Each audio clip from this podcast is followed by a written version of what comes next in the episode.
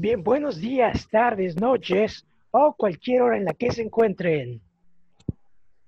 Esto es Alex y Sánchez, el proyecto Hum 3, 3, 3, 3, 3, 3, 3.0.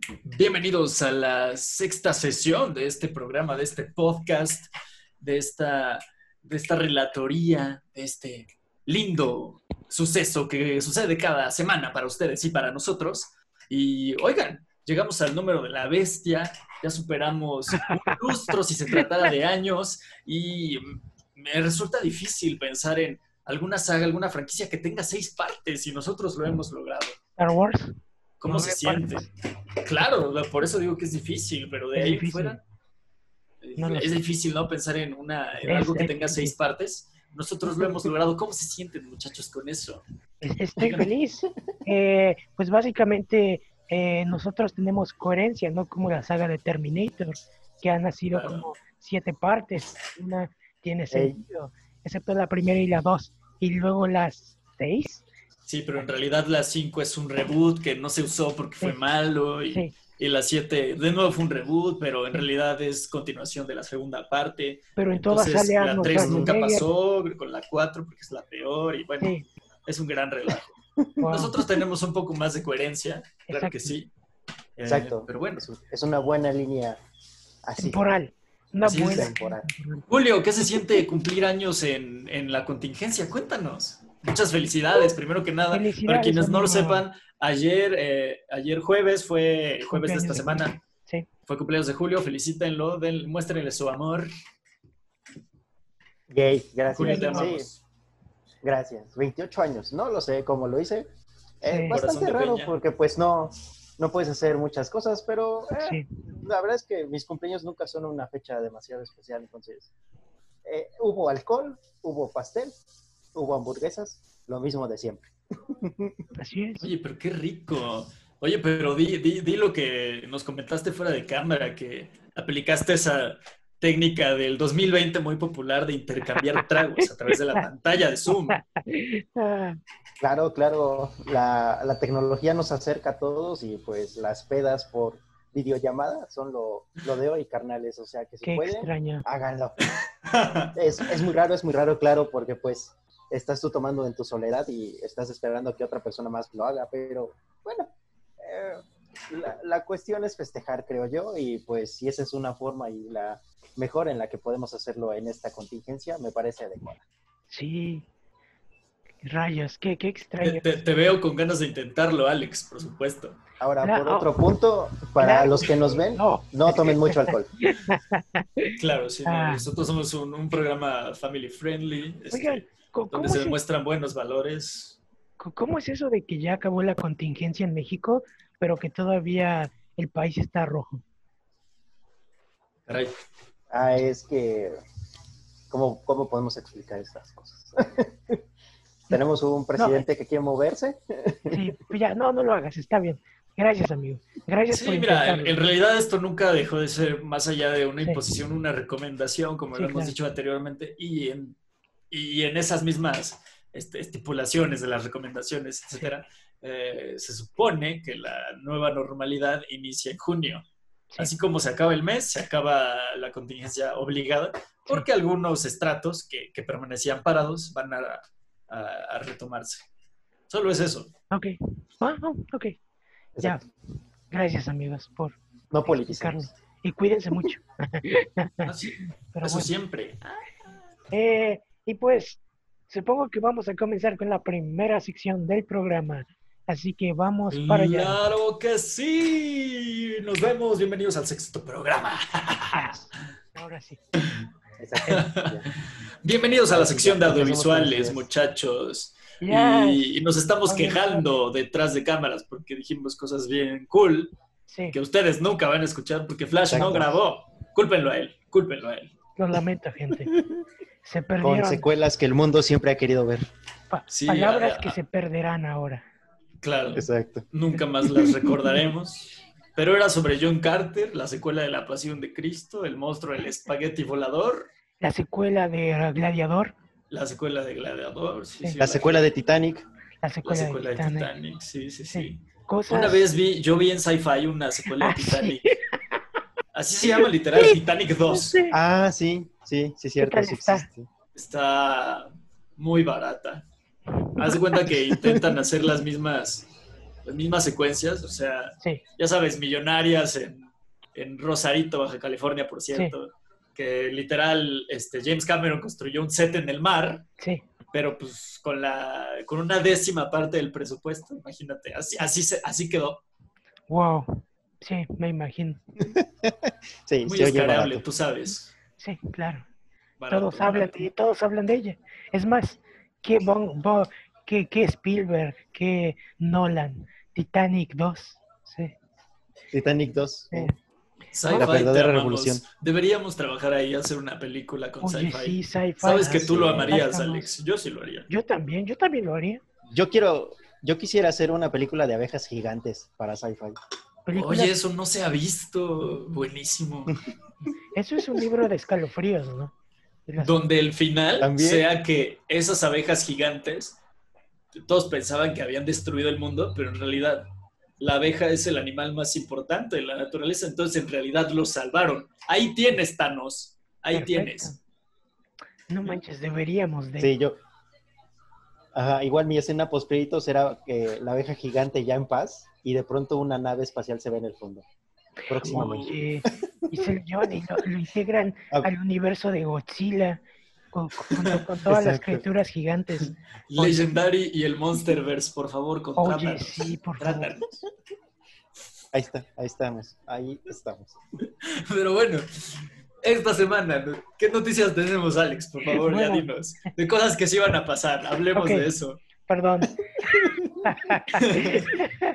bueno, pues esta semana fue lanzado con bombo y platillo HBO Max, el cual pretende con, competir directamente con Netflix de una forma más directa, porque pues todos sabemos que Disney Plus pues tiene programas más enfocados en el público familiar y HBO siempre ha sido sangre, este, eh, entrañas y Sí, clasificación ¿No, R. no les parece que si hiciéramos la analogía con videojuegos, este Disney Plus ya sería como el Nintendo y Ah, HBO sí. Max ya ahorita es el Sí. Xbox? Exacto. Sí, sí, sí, sí. definitivamente. Franquicias exitosas, pero con cosas family friendly. Sí, sí, sí, es cierto. Ujú.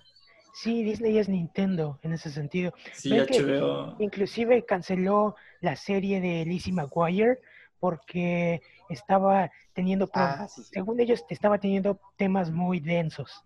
Entonces la cancelaron y estaban haciendo una serie. El violín, el violín. Ay, qué violín. Ah, sí. mía, Qué triste. Y bueno, no está cancelada, está suspendida. Buen folly, buen folly. Definitivamente. Este, y pues sí, entonces HBO Max viene a, a competir más directamente con Netflix.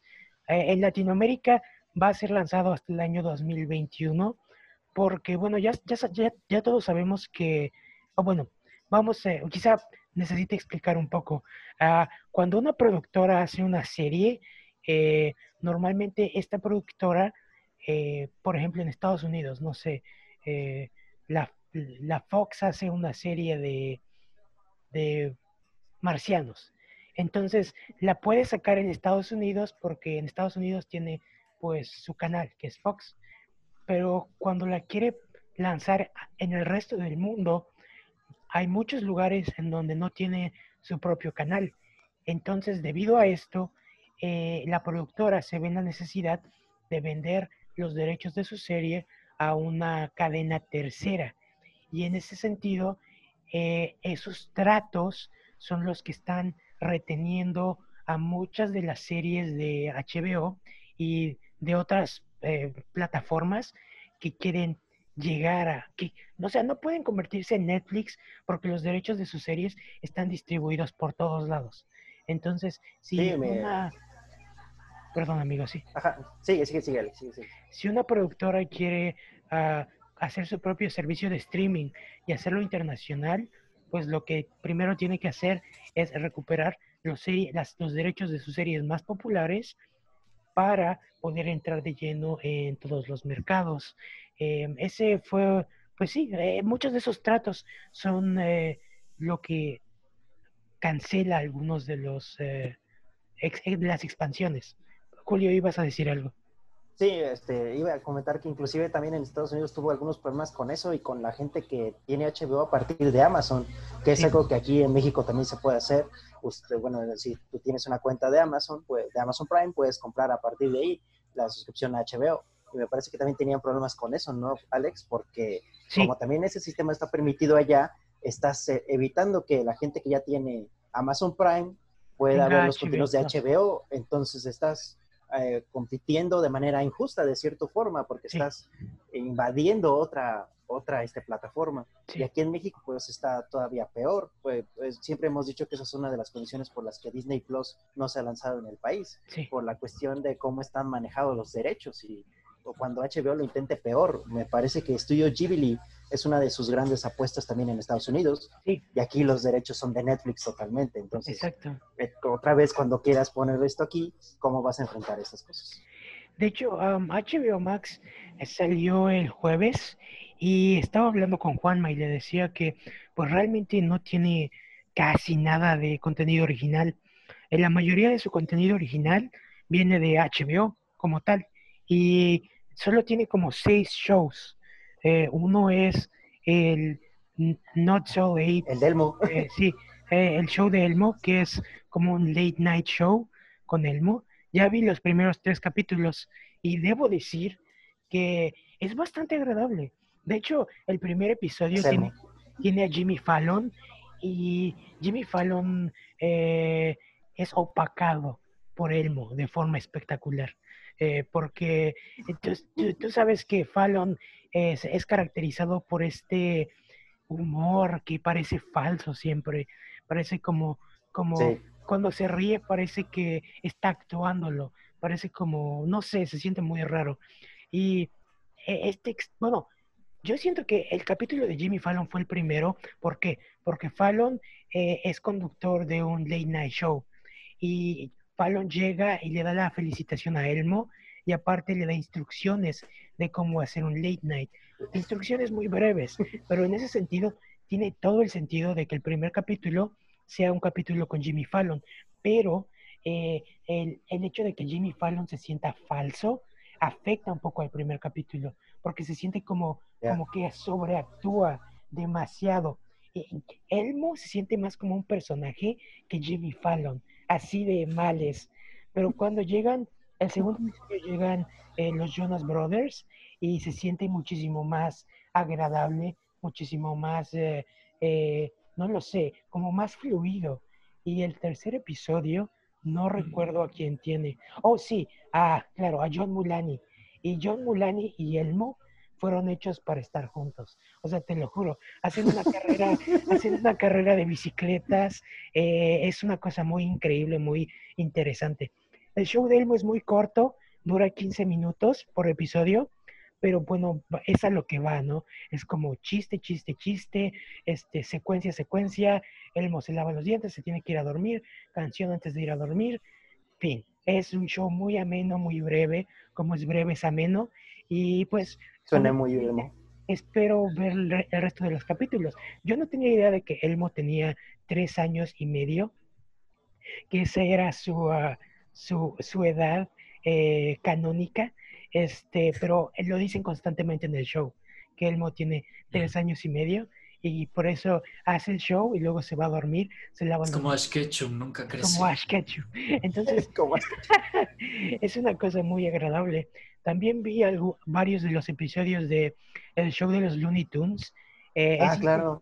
es interesante que literalmente sí vuelven a, a los a los eh, 60, a los empezó en los 60, ya no estoy seguro, pero bueno, vuelven a, la- a los raíces, las raíces de los Looney Tunes y ocupan inclusive la misma paleta de colores que en, en, en los primeros episodios. Hacen cosas muy locas, no como anteriormente Car- Cartoon Network. eh, el anterior sh- show que tuvo fue el show de los Looney Tunes, donde trataban de hacerlos más millennial, lo cual fue agradable. A mí me gustó personalmente el show de los Looney Tunes, pero en esta ocasión vuelven a volverlos a su estado más puro, de Looney Tunes. Es, es agradable, de hecho. Pero fuera de eso y de la serie de Anna Kendrick, todo lo demás que tiene HBO Max es una serie de manualidades, una, un documental sobre el movimiento Me Too, este, y cosas que eh, si más podrían ser agradables, no son como, como algo estelar, algo que digas, esta es la razón por la cual voy a contratar a HBO eh, Plus. Que claro, aquí en Estados Unidos HBO Plus tiene el mismo precio que HBO normal. Entonces, eso es como una ventaja. ¿Por qué? Porque todos esos consumidores obviamente se van a pasar a HBO eh, Max, porque te ofrece exactamente lo más pues, bueno, te ofrecen más cosas por exactamente el mismo precio. Entonces, en cuestión de cosas nuevas no tiene nada relevante, pero en cuestión de catálogo extenso, tiene muchas cosas interesantes. Como dice Julio, eh, desde el día uno tiene todas las películas de estudios Ghibli en inglés y japonés. en este sentido, eh, el catálogo de estudios Ghibli es un tesoro mundial porque casi todas las películas son súper increíbles, súper agradables. Yo no había visto, yo, he visto como un 70% de las películas. Eh, ayer vi una película que no había visto, que se llama eh, El mundo secreto de Harriety, Harriety, algo así. Está bien buena. Y el cast, eh, las voces que tiene, pues también es bastante agradable. La vi en inglés, porque no estaba seguro de cómo cambiar a japonés primero pensé que no se podía y después descubrí que sí se podía, pero que yo lo hice mal. Entonces, este, en este sentido también tiene varias películas de la colección Criterion, tiene películas clásicas de cine japonés, tiene películas de Godzilla, eh, tiene películas... Casablanca. Tiene, tiene Casablanca, tiene el catálogo de Warner, ah, obviamente, y algo que platicaba con Juanma hace unos minutos es que se creía que las películas de Harry Potter no iban a estar disponibles en HBO Max porque HBO vendió los derechos de streaming y de televisión a Universal hace, bueno, hace algunos años. Fue parte del paquete del parque de diversiones. Entonces, uh, Universal, bueno, tiene este, el parque de, de, Harry Potter y por eso se hizo este trato de darles los derechos de, de streaming y de televisión. De hecho, aquí en Estados Unidos, Sci-Fi pasa todo el tiempo maratones de películas de, Harry Potter porque tienen los derechos. Entonces se creía que las películas de Harry Potter no iban a estar disponibles en HBO Max y sorpresa que cuando amaneció el día de, HBO Max, eh, ahí estaban todas las películas de Harry Potter. Las de Animales Fantásticos no, pero las de Harry Potter sí, estaban todas, del 1 al 7. Entonces, pues quién sabe qué trato de último minuto hizo eh, Warner con Universal pero bueno, el catálogo es muy bueno. Sí, también de alguna forma tiene apuestas al futuro porque hablamos también del Snyder Cut, que en 2021 va a salir, y otro de sus grandes apuestas es el regreso de Friends a, un episodio especial que se ha comentado demasiado, pero que también estará disponible solamente en esta plataforma. Sí, de hecho, ojalá y, y hagan un reencuentro presencial, ¿Por qué? Porque en medio de el mundo como está ahorita, en medio de la pandemia, se había considerado hacer el reencuentro de Friends a través de, Zoom o a través de una plataforma similar, eh, lo cual pues no sería malo. ¿Por qué? Porque recientemente los actores de Community hicieron un reencuentro a través, a través de estas plataformas. Fue un reencuentro ah, para caridad, fue para recaudar dinero para una causa. Eh, fue un reencuentro muy agradable. ¿Por qué? Porque pues tienes a Donald Glover, tienes a, a Danny Pudi, tienes a Joel McHale, personas muy graciosas estando juntos, inclusive a través de, de Zoom o de esta plataforma, fue bastante agradable, bastante ameno, pero yo siento que Friends sí necesita tener a los actores originales interactuando aunque sea en vivo. ¿Por qué?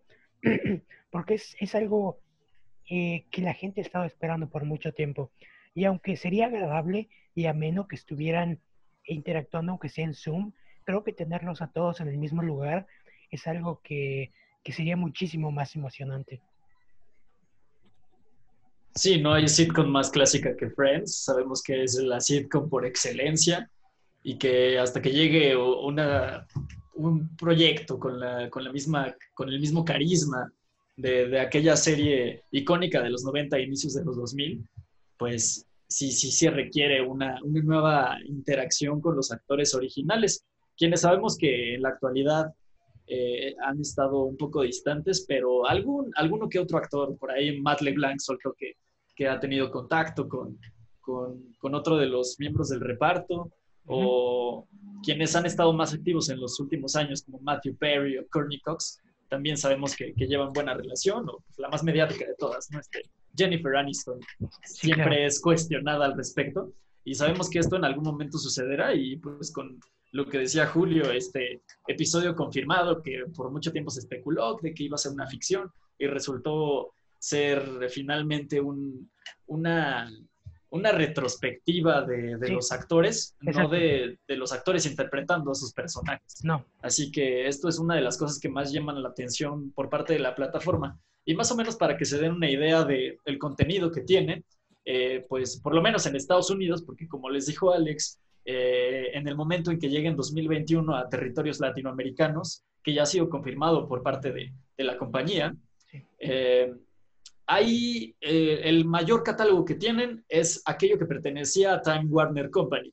Sabemos que esta compañía ya no existe y en realidad es propiedad de, de la multi internacional telefónica de ATT. Pero bueno, vamos a ver la lista oficial de que, que tienen el banner. Tenemos Adult Swim, que sabemos que es esta eh, compañía que por muchos años fue de la mano con Cartoon Network, que también está en su catálogo. TBS, que se especializa más en, productos de comedia y en, películas clásicas. Ah, no, perdón, perdón, sí, sí, sí. Ah, perdón, me equivoqué yo.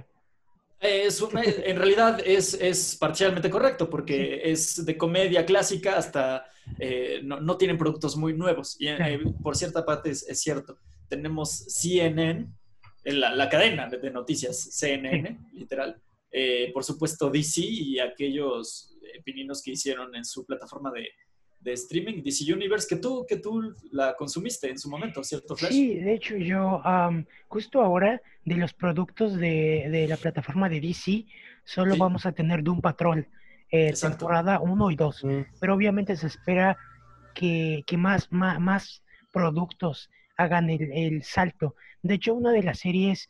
Sobre eh, todo, apenas anunciaron que, que, pretendían cerrar el servicio, ¿cierto? Es cierto. Eh, están, están tratando de hacer un análisis respecto sí. a si lo cierran o no. Y si lo cierran, obviamente, la mayoría de los productos van a acabar aquí, en HBO Max. Eh, claro. Al momento creo que, eh, bueno, una de las cosas más interesantes podría ser La Cosa del Pantano, esta sí. serie que inclusive fue producida por... Y la serie de Harley Quinn es muy esperada, de hecho, sí, que, serie... a la cual le va a dar voz Kelly Koku. Sí, de la, hecho... La chica de The Big Bang Theory, ¿la recuerdan? Sí. De hecho, de hecho, la serie ya, bueno, ya, ya va un poco avanzada. Eh, sí. está, teniendo, está teniendo muy buena reacción por parte de la crítica. Hay, hay muchos que... Animación, clasificación R, algo muy sí. de Adult Swim. De hecho, claro. parecería que fuera una serie de ellos. de hecho, sí. Uh, muchos aman a King Shark. Eh, ya se empezó a dar una relación entre Harley Quinn Poison Ivy. Poison Ivy. Sí, Entonces, sí, sí. Eh, todo el mundo está amando la serie. No la he visto porque no he recontratado DC uh, Universe. Eh, pero bueno, en este sentido, si, si llega a HBO Max en un futuro, va a ser una de, la, de las primeras cosas que voy a ver. Sí, su, su producto más eh, famoso es la serie live action de Titans, que sí, como claro. dijo Julio, en sí. Latinoamérica, está presentada como una serie de Netflix. Sí. Cosa eh, inverosímil, ¿no? Sí, en este sentido. Pero bueno, ahí tenemos eh, otra compañía, Crunchyroll, que sabemos que es la plataforma de anime en streaming más importante del mundo. Sí, así es. Simplemente es así y está en el servicio de HBO Max. Eh, True TV, que se especializa en reality shows, literal, programas de, de, la realidad. Sí. concursos, este, reality shows, por ahí va. Eh, y TNT. TNT, esta cadena eh, de películas eh, para la televisión, que tiene muchísimas este, franquicias diferentes y marcas y compañías en Latinoamérica también. Así que será una verdadera pesadilla Sí. trasladarlo todo a Sí. nuestros territorios, De, de así hecho, como lo habíamos dicho. en hecho, este panorama es uno de los de los de los de las plataformas que más eh, licencias tienen, e incluso tiene más que Disney Plus. sí, Pero Alex, ibas a decir algo. Sí, iba a decir que justo ahora la serie por excelencia de TNT o la que está promocionando más es precisamente la serie basada en la película Snowpier- Snowpiercer. Sí, y que acaba de estrenarse en Netflix. Sí, sí, Sí. sí. La serie basada, ¿cómo se llama el director coreano de Parásitos? Ah, bueno, su creación, pues. Bon Joon-ho. Ese, sí. ese. Sí, sí, sí. Así es que a Flash y a mí nos gusta muchísimo la película, protagonizada por Chris Evans. Está bien Se buena. las esa recomendamos película. muchísimo. Sí, De hecho, en Latinoamérica, si tienen el servicio de Amazon Prime Video, ahí la pueden ver. Y e irónicamente en Netflix está la serie. sí. en fin. Pero sí, bueno, es este problema con licencias, volvemos a lo mismo, ¿no? Eh, y eh, eh, este es el hecho por el cual Netflix sigue siendo el rey del mercado. ¿Por qué? Porque Sí. todas sus, la mayoría de sus Pero series... no vamos a mentir, la, la plataforma es prometedora, ¿eh? Sí, no, claro que no. O sea, de hecho, una de las cosas más agradables de HBO Max es que tiene muchísimo contenido de Cartoon Network. O sea, tiene la, tiene la- todos los episodios de El Laboratorio de Dexter, las Sí, y a la carta, que, me parece eh, que nunca ha habido un, un servicio similar. Exacto. eh, tiene todos los episodios de Steven Universe, que es muy popular. Tiene todos los episodios de Hora de Aventura, que es una serie perfecta que cerró siete temporadas. Y, e inclusive, ah, después de que Hora de Aventura acabó, van a sacar una especie de serie limitada con Vimo como protagonista de Hora de Aventura. Entonces, creo que van a seguir haciendo este tipo de cosas en HBO Max. Van a seguir haciendo series limitadas dentro del mundo de Hora de Aventura. Algo bastante interesante. Sí, actualmente sabemos que Netflix es el rey de la montaña, así como lo dices, pero bueno, esto es entendible. Es el pionero en la industria Sí. del streaming eh, sin precedentes y hay que verlo, hay que empezar a verlo desde ahí. Ahora, en este sentido de que en los últimos años Netflix sabe que se le avecina esta, esta competencia Sí, claro. que, que- que con los ojos cerrados bien podría eh, destruirlo y destronarla. Pero me parece que ahí tienen una desventaja. Si bien les lleva muchísimos años de ventaja, eh, Netflix siempre clama por adquirir licencias, eh, propiedades intelectuales. Y HBO Max ya las tiene, Disney Plus ya las tiene. Exacto. Es como los años de diferencia contra las propiedades intelectuales exitosas que ya tienen las demás. Digo, ahí me parece una balanza bastante Claro. equilibrada en ese sentido, nada más. Porque el otro, pues sí, Netflix sigue siendo el rey y aunque HBO Max, como bien dices, no tenga muchos productos novedosos o muy llamativos para atraer a nuevos públicos, pues te están ofreciendo este catálogo increíble por el mismo precio. Exacto. Consúmanlo porque vale la pena. Sí. Eh, así Ah, es. y, y sí hay que, hay, que, hay que hacer este paréntesis. Muchos usuarios de HBO en Latinoamérica eh, piensan que HBO Max es, es lo mismo. No es así. Eh, es un servicio que va a recopilar pues todas estas compañías que les hemos dicho, estos, Sí, todos estos servicios. Y, y no, todavía no está en Latinoamérica y va a llegar hasta 2021. Nada más para hacer la aclaración a nuestro Claro, público. sí, sí, sí. Sí, perfecto. Y pues no queda más que esperar, porque aparentemente 2021 va a ser el año donde estas compañías finalmente van a comenzar a luchar. eh, por, ¿Por qué? Porque el- en el 2021 muchos de los contratos que tienen con terceros van a empezar a romperse. Entonces van a poder empezar a integrar series, cosas, y ahí va a ser bast- algo bastante interesante. Y va a llegar Justice League, cabrón. Sí. Y, y del otro, y del otro lado de la competencia, en Disney Plus van a llegar Las series de 800 Marvel. series Sí, y, y esta series, competencia sí. se va a poner Sí. interesante. sí, así es. Ah, pues consumámoslas todas, o sea, los fans somos los que ganamos, ¿no? Sí, así es. No, y que se cuide Netflix, porque ahorita es el rey de la montaña, pero pues vamos a ver en unos años, yo lo dudo hecho, muchísimo. Eh, El, el momento en el que, en el que Disney Plus eh, encuentre la forma de integrar Hulu en el resto del mundo, eh, yo Sí. creo que va a empezar a ganar mucho terreno. ¿Por qué? Porque FX y Fox tienen un catálogo súper amplio de Exacto. películas clasificación R sí. y de Y, y, series él- y cuando suceda eso, va, va a dejar de ser lo que decía Julio hace rato, que es el, ser el Nintendo del streaming. Va a dejar de serlo, porque ya va a competir con, con- con el mismo público adulto en el momento en que Hulu, así es como lo dices, Sí. llegue al resto de, de los territorios, fuera de Estados Unidos y Norteamérica. Tiene que pasar. Ah, wow. Aparte de ser la única servicio de streaming oficial que hay en Nintendo Switch. Demonios. Lo es, sí, es cierto. Eh, De hecho, creo que la única razón por la cual eh, Hulu es el único eh, servicio que está en Nintendo Switch es porque Hulu no te deja guardar las películas. O sea, Hulu es, Hulu es 100% streaming. Y creo que Nintendo no, sí, sí, sí, no puedes descargarlo. e- el espacio de, de- de- de almacenamiento en el sistema. Y que bueno, sabemos que, que es muy limitado de todas Sí, maneras, ¿no? creo que esa es la, la- esa es la razón. 32 gigabytes en 2020 no te alcanza para nada. Sí. Pero bueno. Siguiendo en otros temas, Julio, tenemos nuevas noticias de una Sí, franquicia que también nos gusta mucho. Tiene que ver con unos amigos y colegas primates, no muy amigos, que digamos. Sí. Depende de qué versión, ¿no? Los del musical de Los Simpsons, donde está Troy McClure, la verdad es que sí, son bastante amables. Hasta que lo quieren tocar. Sí. La Sí. relación de James Franco con César mono. también era bastante buena, de hecho. Ah, ya sé. Digo, las cosas Sí. cambiaron, pero sabemos que siempre lo amo.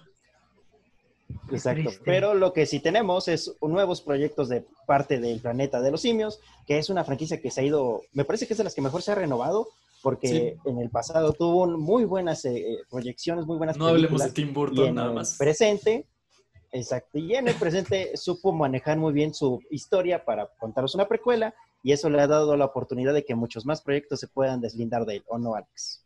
Así es. Bueno, aparentemente. Eh, Bueno, tan, buen- tan buena fueron las últimas entregas que Matt Reeves es uno de los directores realizadores más solicitados al momento y que actualmente tiene Batman. Pero sí, Alex. No, sí, co- como. Juanma dice, eh, realmente Matt Reeves comenzó como director de Clo- Cloverfield en Sí. 2007, me parece, si no me equivoco, y después continuó haciendo películas interesantes. Hizo el, el remake americano de eh, Deja Let the Right One In, que es sobre vampiros, y después saltó a El planeta de los simios. Entonces, ha hecho sus cuatro películas, las cuatro películas de Matt Reeves ha- han sido muy buenas y es por eso que justo ahora él es uno de los mejores directores y ahorita justo ahora está a cargo de Batman. Eh, pero bueno, Matt Reeves acabó con la tercera parte del planeta de los simios, dejó la franquicia, Excelente Pero- cierre. en- excelente cierre, pero aparentemente la, los mismos productores ah, fueron a- aprovechados por Disney y van a continuar en la franquicia. Ellos Sí. trajeron al director de Maze, Maze Runner, ¿cómo se llama en español? El corredor del laberinto. No, así, le, así lo dejaron. este. Sí, lo dejaron como Maze Runner. Sí, no, no, tampoco. No, no, tal vez, quizá en España, no lo sabemos. Si tenemos algún Exacto. escucha ahí ibérico, por favor, queremos saber cómo se Eh, llama Bueno, en tu región. este director Estaría Wes Ball, buenísimo que tuviéramos un seguidor español. Este el director Wes Ball, él estaba, él iba a hacer un proyecto para Fox antes de que las dos empresas se, se juntaran. Iba a ser la adaptación de una novela gráfica llamada Mouse Guard, que es como la guardia de los ratones, que es como un Game of Thrones, pero con ratones. Entonces, eh, él iba a hacer este Sí, proyecto. así como suena, así como va a ser. sí. Pero bueno, el proyecto pues murió, pero aparentemente Wes Ball presentó suficiente información y suficiente dedicación como para que Disney lo considerara para tomar las riendas de la franquicia del planeta de los simios, porque justo ahora está involucrado con Disney para desarrollar lo que sería una nueva trilogía de películas eh, en el mundo del planeta de los simios. Lo que todos creemos es que como son los mismos productores, van a hacer una continuación de las películas que ya se hicieron, lo cual creo que sería la mejor opción. No, Entonces, claro. eh, a ciencia cierta no sabemos qué es lo que vayan a hacer, pero lo que sabemos es que como tal el director no fue puesto porque ya hubiera un proyecto hecho, sino que el proyecto se está desarrollando a partir de ideas del director e, e ideas de los productores e ideas de los guionistas, lo cual normalmente siempre acaba en un proyecto o un producto interesante, porque es un producto más colaborativo. Sí, sí, con esto no queremos decir que el cineasta, este Wes Ball, va a ser el director de esta trilogía, que, realmente no sabemos si va a ser una trilogía, si eh, se han dado muy poca información al respecto. Y recordemos, más o menos igual, para contextualizar la, noticia y, su importancia, eh, eh, la última trilogía del Planeta de los Simios, muy exitosa, protagonizada por Andy Serkis. totalmente finalizó en aquella época donde Fox estaba siendo adquirida por Disney, ¿no? Sí. Eh, cerró muy bien el, asunto, de hecho fue una de las pocas privilegiadas que pudo, que pudo salir y, terminarse a tiempo y, con todas las luces y la calidad que nos tenía acostumbrado con la franquicia, antes de que sucediera toda esta transición hacia Disney.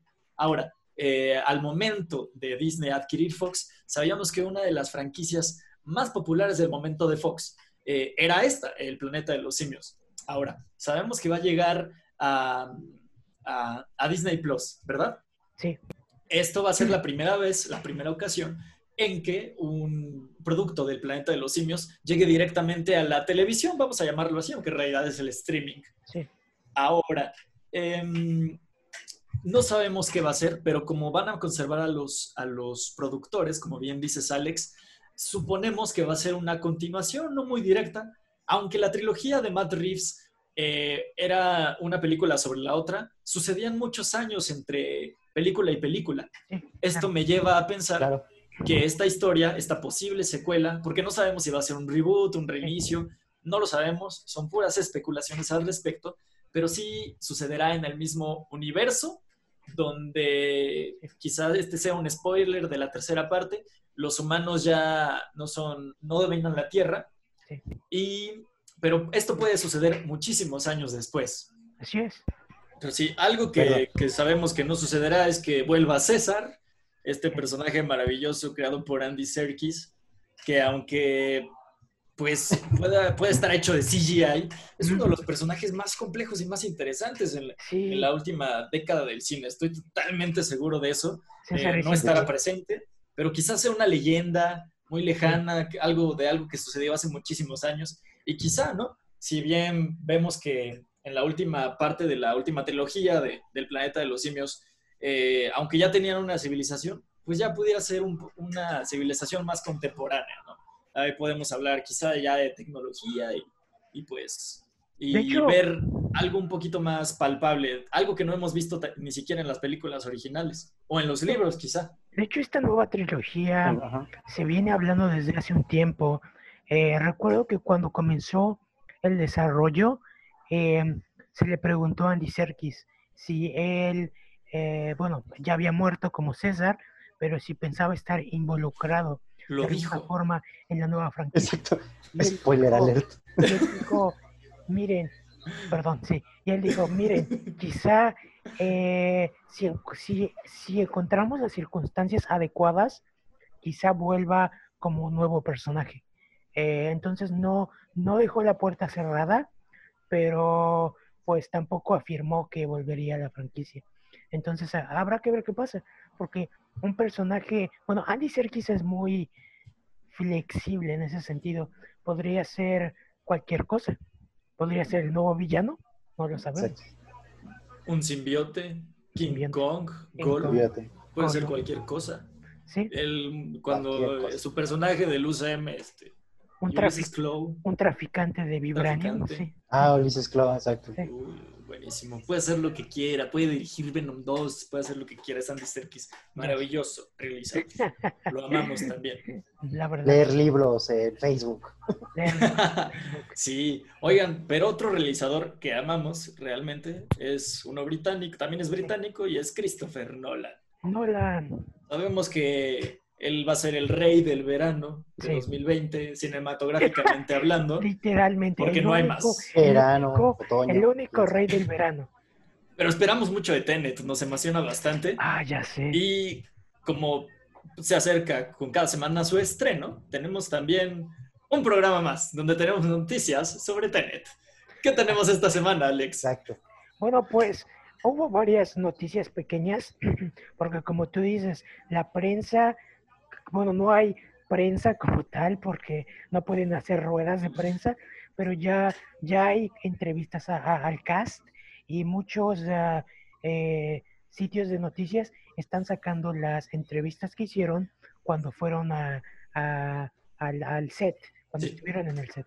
Sí, en su proceso de grabación. Exacto. Exacto. O sea, esto sucedió hace Exacto. muchos meses. Sí. Entonces, bueno, eh, eh, lo, lo más eh, importante de esta semana es que se dice que hubo un momento en el que Christopher Nolan quería hacer una secuencia donde destruía un avión. Empezaron a hacer los cálculos, el dinero, cuánto costaba hacer en CGI, y Christopher Nolan dijo, Las maquetas.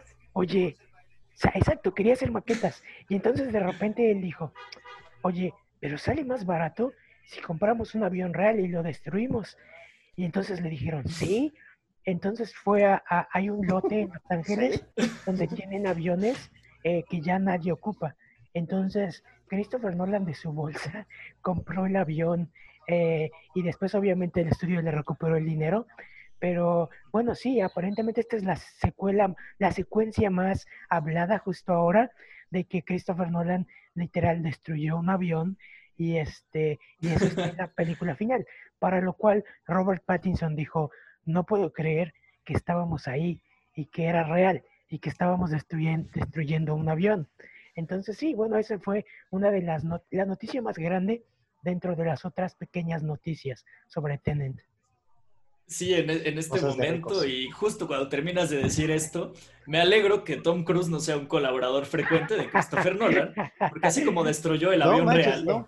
y Tom Cruise hace todas sus escenas de acción brutalmente peligrosas, también reales, Sí. pues bueno, ahí hubiéramos tenido un obituario, posiblemente, ¿no? que ahora Tom Cruise va a ir al espacio con Doug Lindman.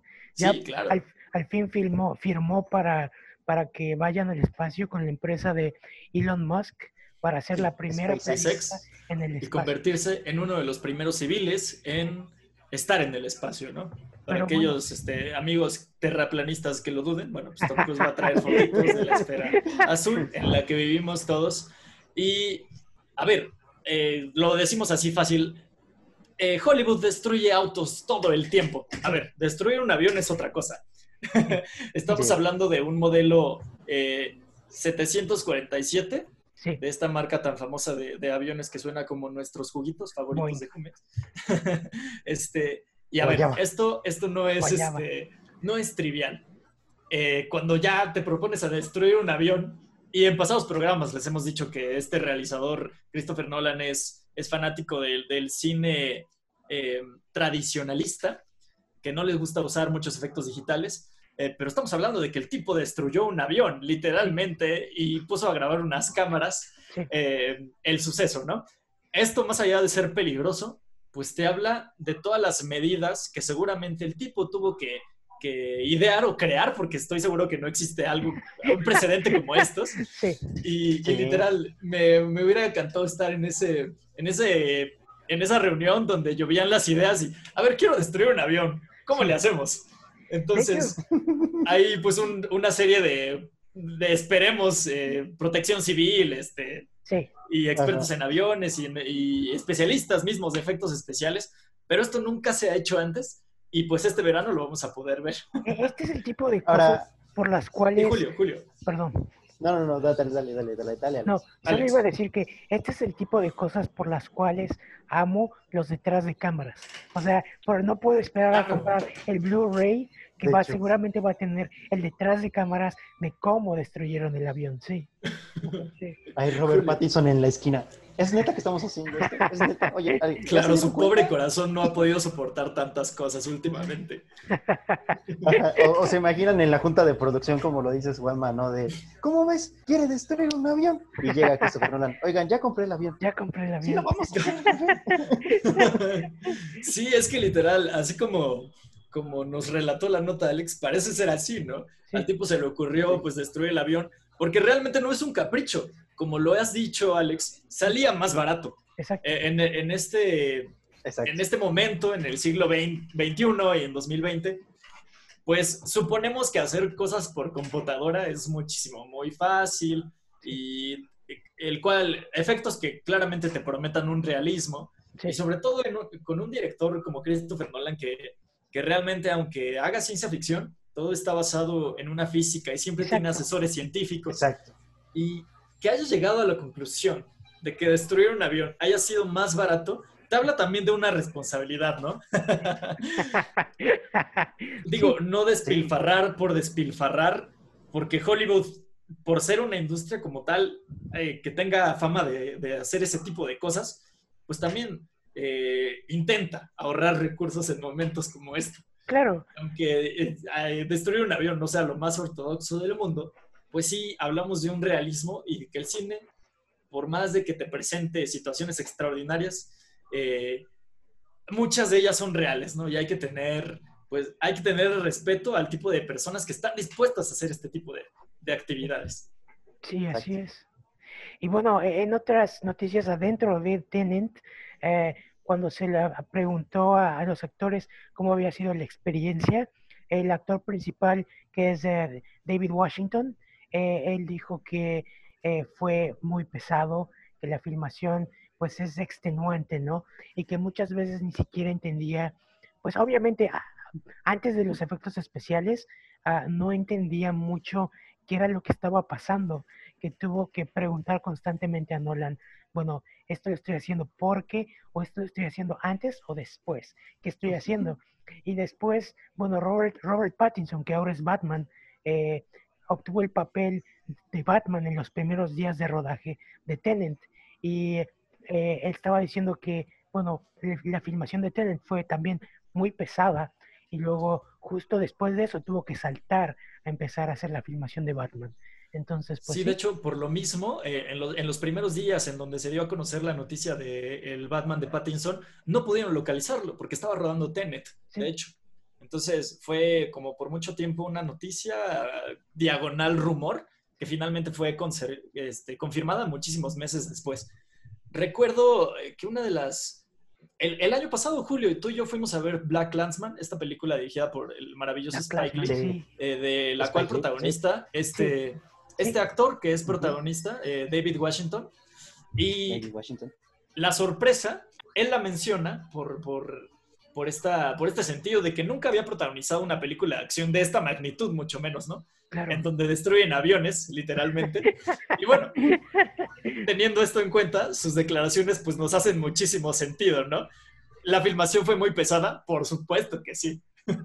Cuando pasas de, hacer películas dramáticas, de drama, este, con un presupuesto, en la tercera parte del presupuesto que Nolan se gastó, sí. pues obviamente todas las, las producciones o, las actividades que hagas en este tipo de producción, pues te van a parecer muchísimo, muy pesadas. Sí, sobre todo que... Perdón, no, Julio. Sí, Julio. Eh, de alguna forma, lo que, bueno, lo único que voy a contar es que de alguna forma también así se entiende que Pattinson no tenga, no se esté preparando como los fans quisieran para Batman, ¿no? ¿Se imaginan el trabajo? Sí. Tienes Tenet, es excelente porque estás con un director que te pide el máximo todos los días y después vas a hacer Batman donde te exigen tener un cuerpo físico para hacerlo, ¿no? Entonces, la, y Matt no tiene la fama de ser mucho menos exigente que eso, ¿eh? Déjame decirte. exactamente. Entonces, por, eso sí es preocupante lo que hablan de Pattinson y lo mismo que Pattinson declara Julio. Sí, eh, eh, yo lo entiendo ya perfectamente. Sí, me quedaban muchas dudas de por qué lo hacía así Pattinson, pero ahora, obviamente, es un actor, es una persona, ¿no? Sí. Yo por eso ya me estoy un poco más relajado con él. Y en Tenet, pues la verdad es que sí, es, se, espera muchas cosas, ¿no? Y Christopher Nolan lo está haciendo de nuevo, ¿no? Si algo como eh, como que se, ah, ya se acabó, no. Oye, estás otra vez. No, estamos todavía en línea. Sí. sí. ¿Ah, sí? Ah, es que el mío sí, se paró todo por completo. no. bueno, lo, así. Así, así, sí. No, sí, solamente comentar que, eh, eh, por ejemplo, con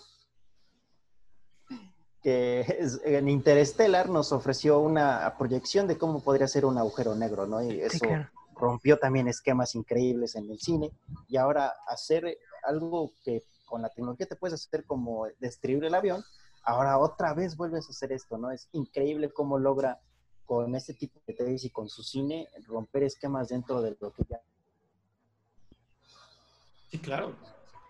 Sí, bueno, el- a lo que Julio se refiere es que, bueno, para los que no eh, estén, o bueno, no hayan leído sobre eso, cuando se hizo Interstellar, Christopher Nolan his- hizo un modelo, bueno, la- el equipo de Christopher Nolan hizo un modelo de un agujero negro, pero exact, ma- matemáticamente, un modelo contrató a matemáticamente científicos. exacto O sea, para hacer, tu- tuvo todo un equipo de científicos, de Exacto. académicos, de gente de ciencia, asesorándole para hacer tan solo un efecto especial. Sí, ¿Que dura cuánto en la película realmente? ¿10 muy- minutos? muy poco. Y me parece que es mucho menos que eso. Pero lo más interesante fue que literal se hicieron artículos sobre el modelo del agujero Sí. negro digital que hizo Nolan, porque la interacción de la luz ah, hacia el agujero negro era súper correcta. Sí, Entonces, justo co- po- debido a ello lograron predecir ciertos fenómenos que solo eran teóricos hasta que se descubrió con el modelo que hizo Nolan. De hecho, hace un año eh, tuvimos, en 2019, eh, principios o, o finales de 2018, no recuerdo, sí, tuvimos la primera fotografía de un agujero negro, Sí, eh, para la cual participaron. Eh, me parece que eran menos de 20, 18, 17 laboratorios alrededor del mundo. Eh, de hecho, uno, nosotros, Julio y yo vivimos en Puebla, eh, tenemos un laboratorio muy, muy importante, un telescopio de los más este, poderosos del mundo, participó en esta, en esta fotografía. Y la- si bien la fotografía se, se pudiera ver desenfocada y Borrosa. pudiera ser tan solo una aproximación, sí, eh, sí, sí se ve muy similar a lo que logró Christopher Exacto. Nolan cinco años antes en una película de ficción. sí, así es. Tengan eso, este, para los que crean que la ciencia ficción no, no predice eh, ciertas cosas, porque son estudiadas, eh, Sí. tienen mucha sapiencia científica y por eso se llama así el género. Exacto. Sí, así, Así es. que, bueno, entendemos lo que dice Pattinson de por qué se podía estar quejando un poquito y también entendemos por qué después de tener un año como este, los actores se toman años sabáticos también, ¿no? Sí, claro. Eh, hay que recordar que, que, pues el papel del histrión, eh, el oficio de ser actor, eh, es literal encarnar otra persona, ¿no? Y esto puede ser pues muy cansado en muchísimos aspectos, tanto físicos como mentales. Y pues ahí tenemos un par de historias que incluso han acabado con vidas por interpretar grandes papeles. Pero bueno, eh, ya queremos ver Tenet, tenemos muchísimas ganas. Y en pasados programas también comentábamos que para nosotros y al ver el tráiler nos recordaba mucho o pensábamos que pudiera ser una secuela de Inception. Y justamente sobre esto fueron cuestionados los actores. Sí, así es. ¿Y qué nos dijeron, Alex? Pues básicamente no lo negaron. O sea, se iban como por la tangente, como diciendo, Chon, chon. ah, bueno, es que estas películas son como, como primos, porque son, ocurren en diferentes eh, ciudades, en diferentes lugares, este, son similares, este, pero jamás dijeron que no. Exacto. Sí. De hecho, hace un par de semanas comentábamos que aunque tuvieran los, como tienen los mismos actores, algunos de ellos, eh, descartamos por completo que pudiera ser una secuela, ¿no? O, o localizarse dentro del mismo universo.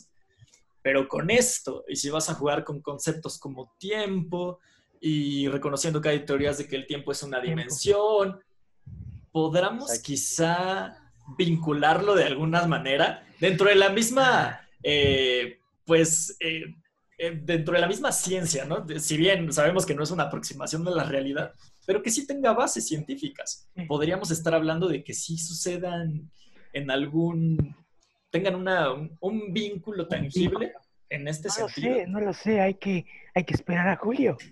Un cameo, Suena un posible. cameo de Suena Leonardo. DiCaprio por Ya ahí sí, es lo que soñando. estaba pensando, maldita sea. ¿Qué crees tú, Julio? ¿Puede ser posible? ¿Se, se imaginan como en la escena de cuando termina Batman, ahí Leonardo DiCaprio en una mesita tomando café? Ah, todo está conectado. Entonces, no manches, estaría increíble. que Michael Caine sea como una representación del doctor en Doctor Who. Sí. Que hay muchos Ah. como él. Oye, sí. Ajá, mucho. sé. por ahí está tomando en el café y aquí está pues en el instituto haciendo ciencia para junto a Jessica Chastain. Se me El- ocurren muchas El cosas. universo compartido de Nolan. El Oh. Nolan. Exact- Exacto. Dámelo, Warner, dámelo ya. Ni, ni decir que va a ser una experimentación en HBO Max porque Nolan no va a acceder. No. Pero pues, piénsalo, piénsalo, llévalo No. al cine, por favor. Pero bueno, vamos a cambiar de franquicia eh, por una igual de, eh, de fantástica, ¿verdad? Así es. Ah, pues en en los últimos, en los últimos, las últimas semanas, desde que empezamos a estar en cuarentena, el actor ah, Josh Gad, más conocido por ser, bueno, ser en- la voz de Olaf en inglés, pero bueno, también es Le Fou en La Bella y la Bestia, y ha hecho algunos La otros versión live action. la, Sí, sí. la versión live action y ha hecho algunos otros papeles en varias comedias, de hecho. Eh, bueno, él comenzó una serie en YouTube en la que reúne actores eh, que actores de franquicias conocidas a través de, de llamadas de Zoom o de, bueno, cosas similares, ¿no? Eh, la primera que hizo fue de, de los Goonies, de, ¿cómo se llama en español? Siempre se me olvida. Este, Sí, los Goonies. ¿los Sí, los Goonies. Sí, sí, Y para que se den este- una idea, es reunir, reunió a Josh Sí. Brolin, o sea, Thanos y Sí. Cable, sí, este, ya sabes, fisicoculturista, muy atractivo, sí, con Sean Austin, sí, que es Sam de, del Señor de los Anillos, o más recientemente lo pudimos ver en la segunda temporada de Stranger Things, ya saben, el, el novio gordito de, de- de la mamá, Ryder, de Winona Ryder. Ese, exacto. ese tipo de reuniones es, son las que ha estado Es haciendo. de mero. Pero inclusive la reunión de los Goonies tuvo a Steven Spielberg en Sí. una foto que, que se, pues, se hizo viral porque Spielberg está enfrente de su Mac eh, tomando una Coca-Cola este, mexicana, de esas de, de vidrio, pero aparte sí, sí. la cámara Ah, la cámara no es la de la Mac, sino la cámara está enfrente de la Mac. Entonces fue una cosa muy graciosa porque fue como, espera, ¿está viendo la cámara o está viendo a, a esta cámara? ¿A cuál cámara está viendo Spielberg? Pero el punto es que ahora, eh, este domingo, va a ser una reunión de El Señor de los Anillos y van a tener a todo el cast. Ay, Cosa no, que no, no se había visto Todo. en años, años, años. No, no, no, no, no, no. A ver, vamos a hacer una, una imagina, un imaginario. Vigo Mortensen, Aragorn, ¿sí? Liv Tyler, Arwen, ¿sí? Sí. Elijah Wood, Frodo, Frodo. sus amigos Hobbits, Dominic Monaghan, Billy Boyd, el que mencionamos hace rato, Sean Austin, Orlando Bloom, John Rice Davis, Ian Hugo McKellen. Webbing, y no termino. Ian Digo, McKellen. Ian McKellen, no va a salir, lamentablemente, eh, Christopher. Lee, No, ya sé. pero bueno, Peter Jackson, Peter Jackson. Peter a Jackson, claro, el director. Sí, este, y... ¡Ah! Queremos verlo ya, ¿no? sí. La A verdad. ver, sí. sabemos, a- aparte, sabemos con esto que les estamos diciendo, sabemos que van a haber eh, un, un- un momento de, donde hay preguntas, ¿cierto? Sí, De- por parte del público, de los espectadores. Eh, y a fuerza tiene que salir el tema de la serie que está haciendo Amazon. sí. ¿Crees que estén enterados de alguna manera? Porque sabemos que realmente no tienen relación, o al menos eso es lo que nos han dicho hasta el momento, pero estos cuestionamientos saldrán y pues sí. obviamente no faltará la pregunta de, oye, este, ¿no vas a salir en un capítulo a manera de cameo o algo? Sabemos que la historia de Amazon se desarrolla siglos antes de, de- de los, eh, bueno, no siglos, creo que son décadas, son un par de Creo años donde siglos. estos, estos personajes no pudieran Décadas, aparecer décadas. ciertamente. Y, y bueno, va a suceder, esas preguntas van a existir. ¿Crees que las respondan? ¿Crees que tengan información al respecto? ¿Ustedes Pues, qué eh, piensan, amigos? Re- recientemente se hizo la reunión de, de Community y en la reunión de Community am, les pregunta, le preguntaron a Dan Harmon sobre la película que se lleva rumorando muchos años, ¿no? Y él respondió, eh, que, bueno, no quiso responder a la pregunta.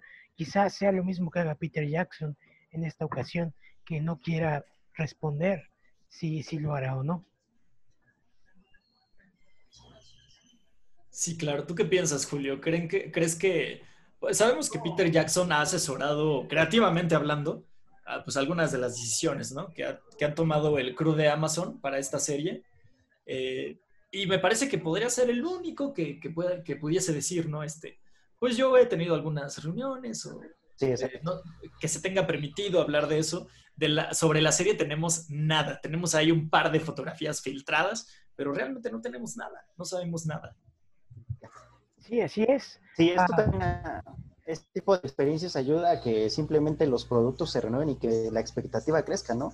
Como dice Flash, de Community no se esperaba mucho y por lo menos ya tienes como esta probabilidad de que exista una película, ¿no? Y con El Señor de los Anillos, como dices, con los proyectos que vienen que se vienen tan grandes, por lo menos que, como dices, Gad lance la pregunta hacia al aire y diga, oigan, ¿saben algo de esto? y alguien responda mínimamente con tal vez, ya. Eso va a ser suficiente para que tengamos notas por todos lados de lo que va a pasar. Sí, realmente porque, eh, pues como, como todos sabemos, el Hobbit, eh, pues fue una experiencia muy triste para Peter Jackson porque, am, bueno, eh, la, la historia nos dice que eh, él como, re- retomó el, el proyecto que había sido desa- desarrollado por Guillermo del Toro. Del Toro estuvo trabajando en el proyecto por años Sí, pero el estudio no le quería dar luz verde por una razón y otra. Pero yo creo que la razón principal es porque MGM te- estaba en quiebra parcial y Sí. ellos creían que Peter Jackson iba a ser el único que iba a poder traer la taquilla suficiente para, para hacer el proyecto. Entonces, a, a- a Del Toro le dieron largas, largas. Del Toro estuvo viviendo en Nueva Zelanda, ¿qué quieres? ¿Tres, cuatro años? sí, para que al final eh, del toro dijo, ¿sabes qué? Eh, tengo otras cosas que hacer, honestamente. Dejó el proyecto, eh, entró Peter Jackson, pero la condición fue que eh, la producción empezara ya. Sí. Entonces, cuando entra Peter Jackson, hace un cambio en el guion, ajusta. El, el problema es que estas películas pasan tan rápido, la ti- las tienes que hacer tan rápido Sí. entre producción, postproducción, que cuando llegó a la tercera película, mm, el guion no estaba acabado. Peter Jackson estaba grabando literal como por imaginación referencia, literal. O sea, la tercera parte del Hobbit, yo cuando la veo, digo, es increíble que esta película sea buena por la forma en la que Peter Jackson la hizo, porque la hizo eh, literalmente mientras eh, diseñaba los sets, escribía el guion y dirigía a los actores y en la noche escribía. Y hubo, hubo un punto de la producción, eh, una foto muy famosa donde Peter Jackson está sentado, todo derrotado porque tuvo que suspender la producción como un mes porque ya no sabía qué hacer. Y sin embargo sacó la franquicia adelante, acabó las tres películas. Las tres películas son juntas, son buenas, o sea, no puedes decir que son malas películas.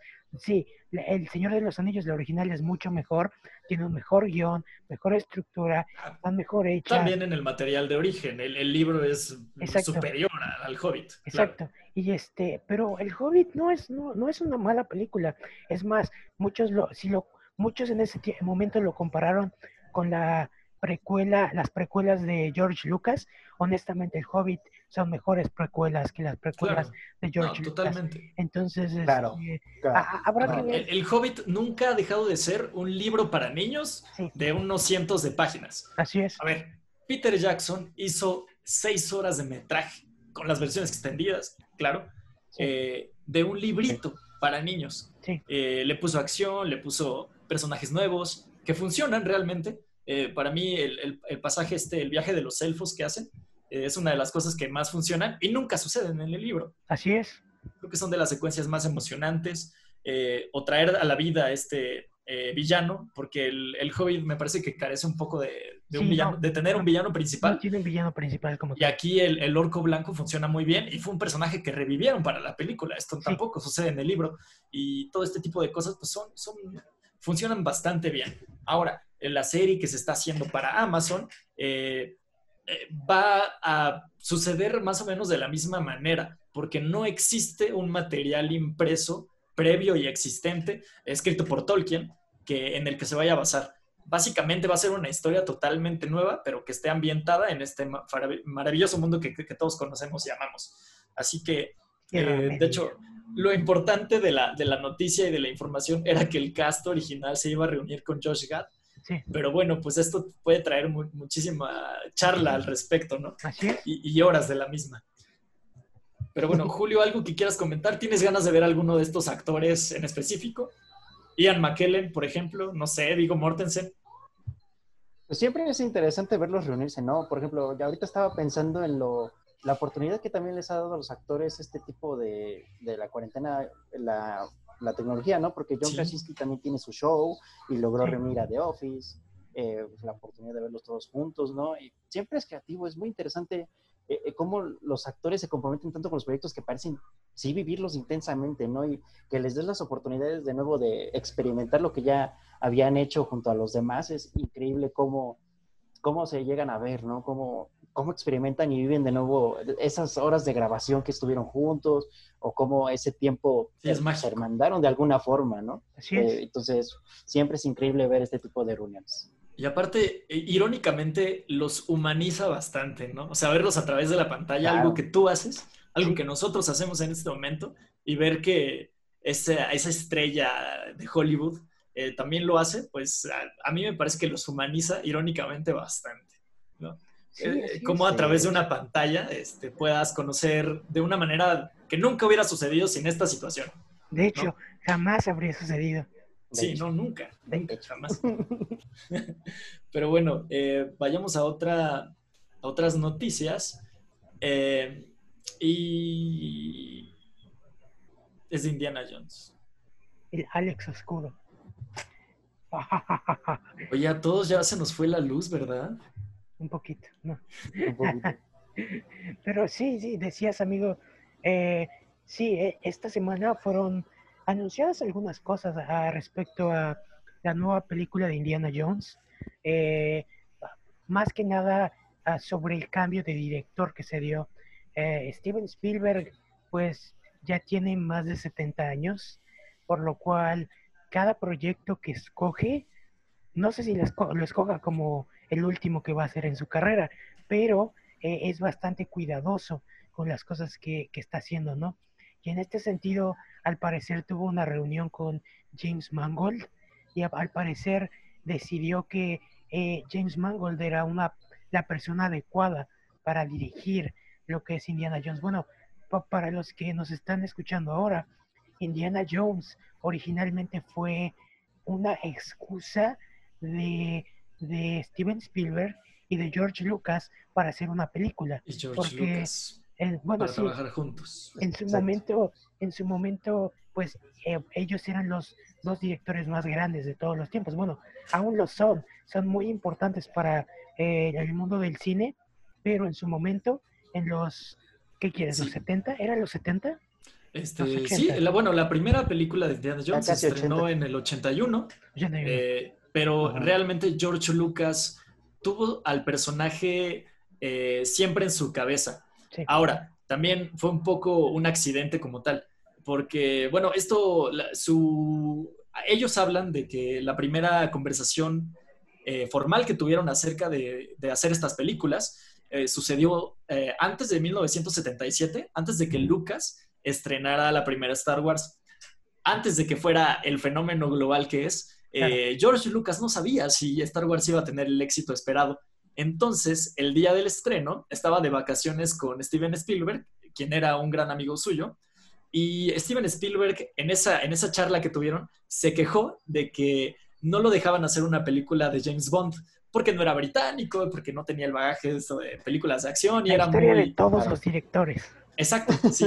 Entonces George Lucas literalmente le dijo, oye, yo tengo una idea mejor, tengo a este personaje que es un arqueólogo y, te juro que te va a gustar más que hacer una película de James Bond. Lo hicieron y 40 años después, pues esperamos todavía el cierre definitivo de la franquicia con este personaje que en lo particular es mi favorito de toda la cultura pop. Eh, no hay otro como Indiana Jones protagonizado por el grandioso y eterno Harrison Ford. Y bueno, Steven Spielberg ya se había bajado de, este proyecto de la quinta parte porque realmente ni siquiera él trabajó con mucho gusto durante la cuarta. Cuando George Lucas le ofreció la calavera de cristal, eh, aceptó el proyecto más como un favor de amigos, eh, porque iban a estar involucrados incluso Karen Allen, que participó en Los Cazadores del Arca Perdida, la primera película, pero Spielberg nunca estuvo cómodo ni con la historia, ni con el guion, ni con la producción. Entonces, la quinta parte se tardó ya tantos años, se estrenó en 2008. Eh, estamos hablando de que si llega en 2022, pues van a ser 14 años después, literalmente. Entonces, pues obviamente un director eh, se involucra en los proyectos mientras sucedan o haya una, pues algo totalmente contrario a la incertidumbre. De hecho, este proyecto se ha, ha pospuesto bastantes años. Eh, de hecho, me parece que en 2018, porque la querían eh, estrenar 10 años después de la cuarta parte. Eh, esto no sucedió y finalmente va a llegar en 2022. Asgold que James Mangold se me hace una elección bastante, bastante buena. Sí. pensando en que, en que pueda matar a la franquicia ya. Si bien es una franquicia que me gusta mucho, Logan. realmente no quisiera que la siguieran explotando. Y así como dice Alex, James Mangold sabe terminar franquicias que tienen muchos años de anterioridad y, lo hizo con Logan y con Hugh Jackman y su Wolverine. Así que podemos esperar un, bueno, si no una película similar, porque no creo que sea tan oscura, eh, sí un digno final, un digno final del que no solo los fans, sino el mismo Hugh Jackman estuvo muy satisfecho. Y eso es lo que me parece que le falta a Harrison Ford para dejar finalmente al personaje. Sí. Sí, ¿creen, ¿creen que les creen que James Mangold también intente de nuevo, como lo hicieron en la película anterior, que el personaje tenga como un sucesor? darle ese tipo de oportunidad. En Logan también lo hace de cierta forma con X-23, porque es, sí, él, fallece, pero hay alguien que sigue el legado. Pero con, Harrison Ford y eh, Indiana Jones, a mí se me hace que sería como algo muy equivocado. Ya se intentó y se ve muy mal. que no, lo hagan, que no lo hagan. Disney, no lo hagas. no lo hagas. Yo creo que en ese sentido no lo van a hacer. Porque Spielberg lo intentó en la cuarta parte con Shia LaBeouf y su hijo. Sí. No funcionó. No funcionó. De hecho, qué bueno que solo existen tres películas de Indiana Jones sí, y que la cuarta película jamás se hizo. Somos recopilaciones para quitarle la cuatro. ¿Qué es una cuarta parte? No lo sé. No sé de qué hablas. No, hay calaveras de cristal, ni aliens, ni refrigeradores. No. No pasa nada de esto. Tampoco hay eh, perritos de la pradera, no hay lianas, ni CGI barato, no hay hormigas gigantes.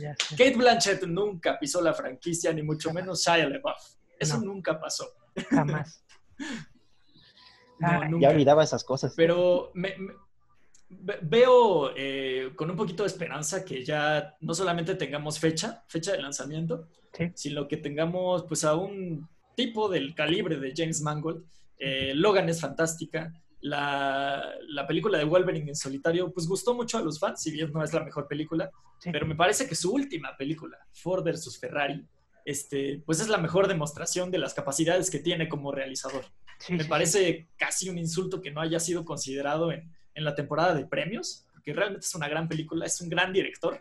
Y pues Indiana Jones, si bien es una franquicia muy comercial, eh, sí le puede dar esta, este carácter de, seriedad que, necesita la franquicia para cerrar como una de las franquicias, de las mejores franquicias de, Hollywood existentes. Así es.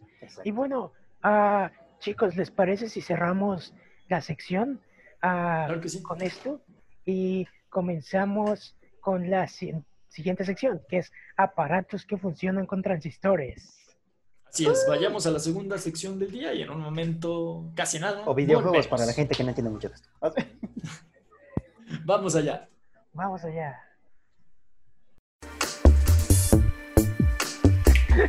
Bienvenidos a la segunda sección del día, aparatos que funcionan con transistores. transistores. ¿Qué significa? Videojuegos. Videojuegos. Videojuegos.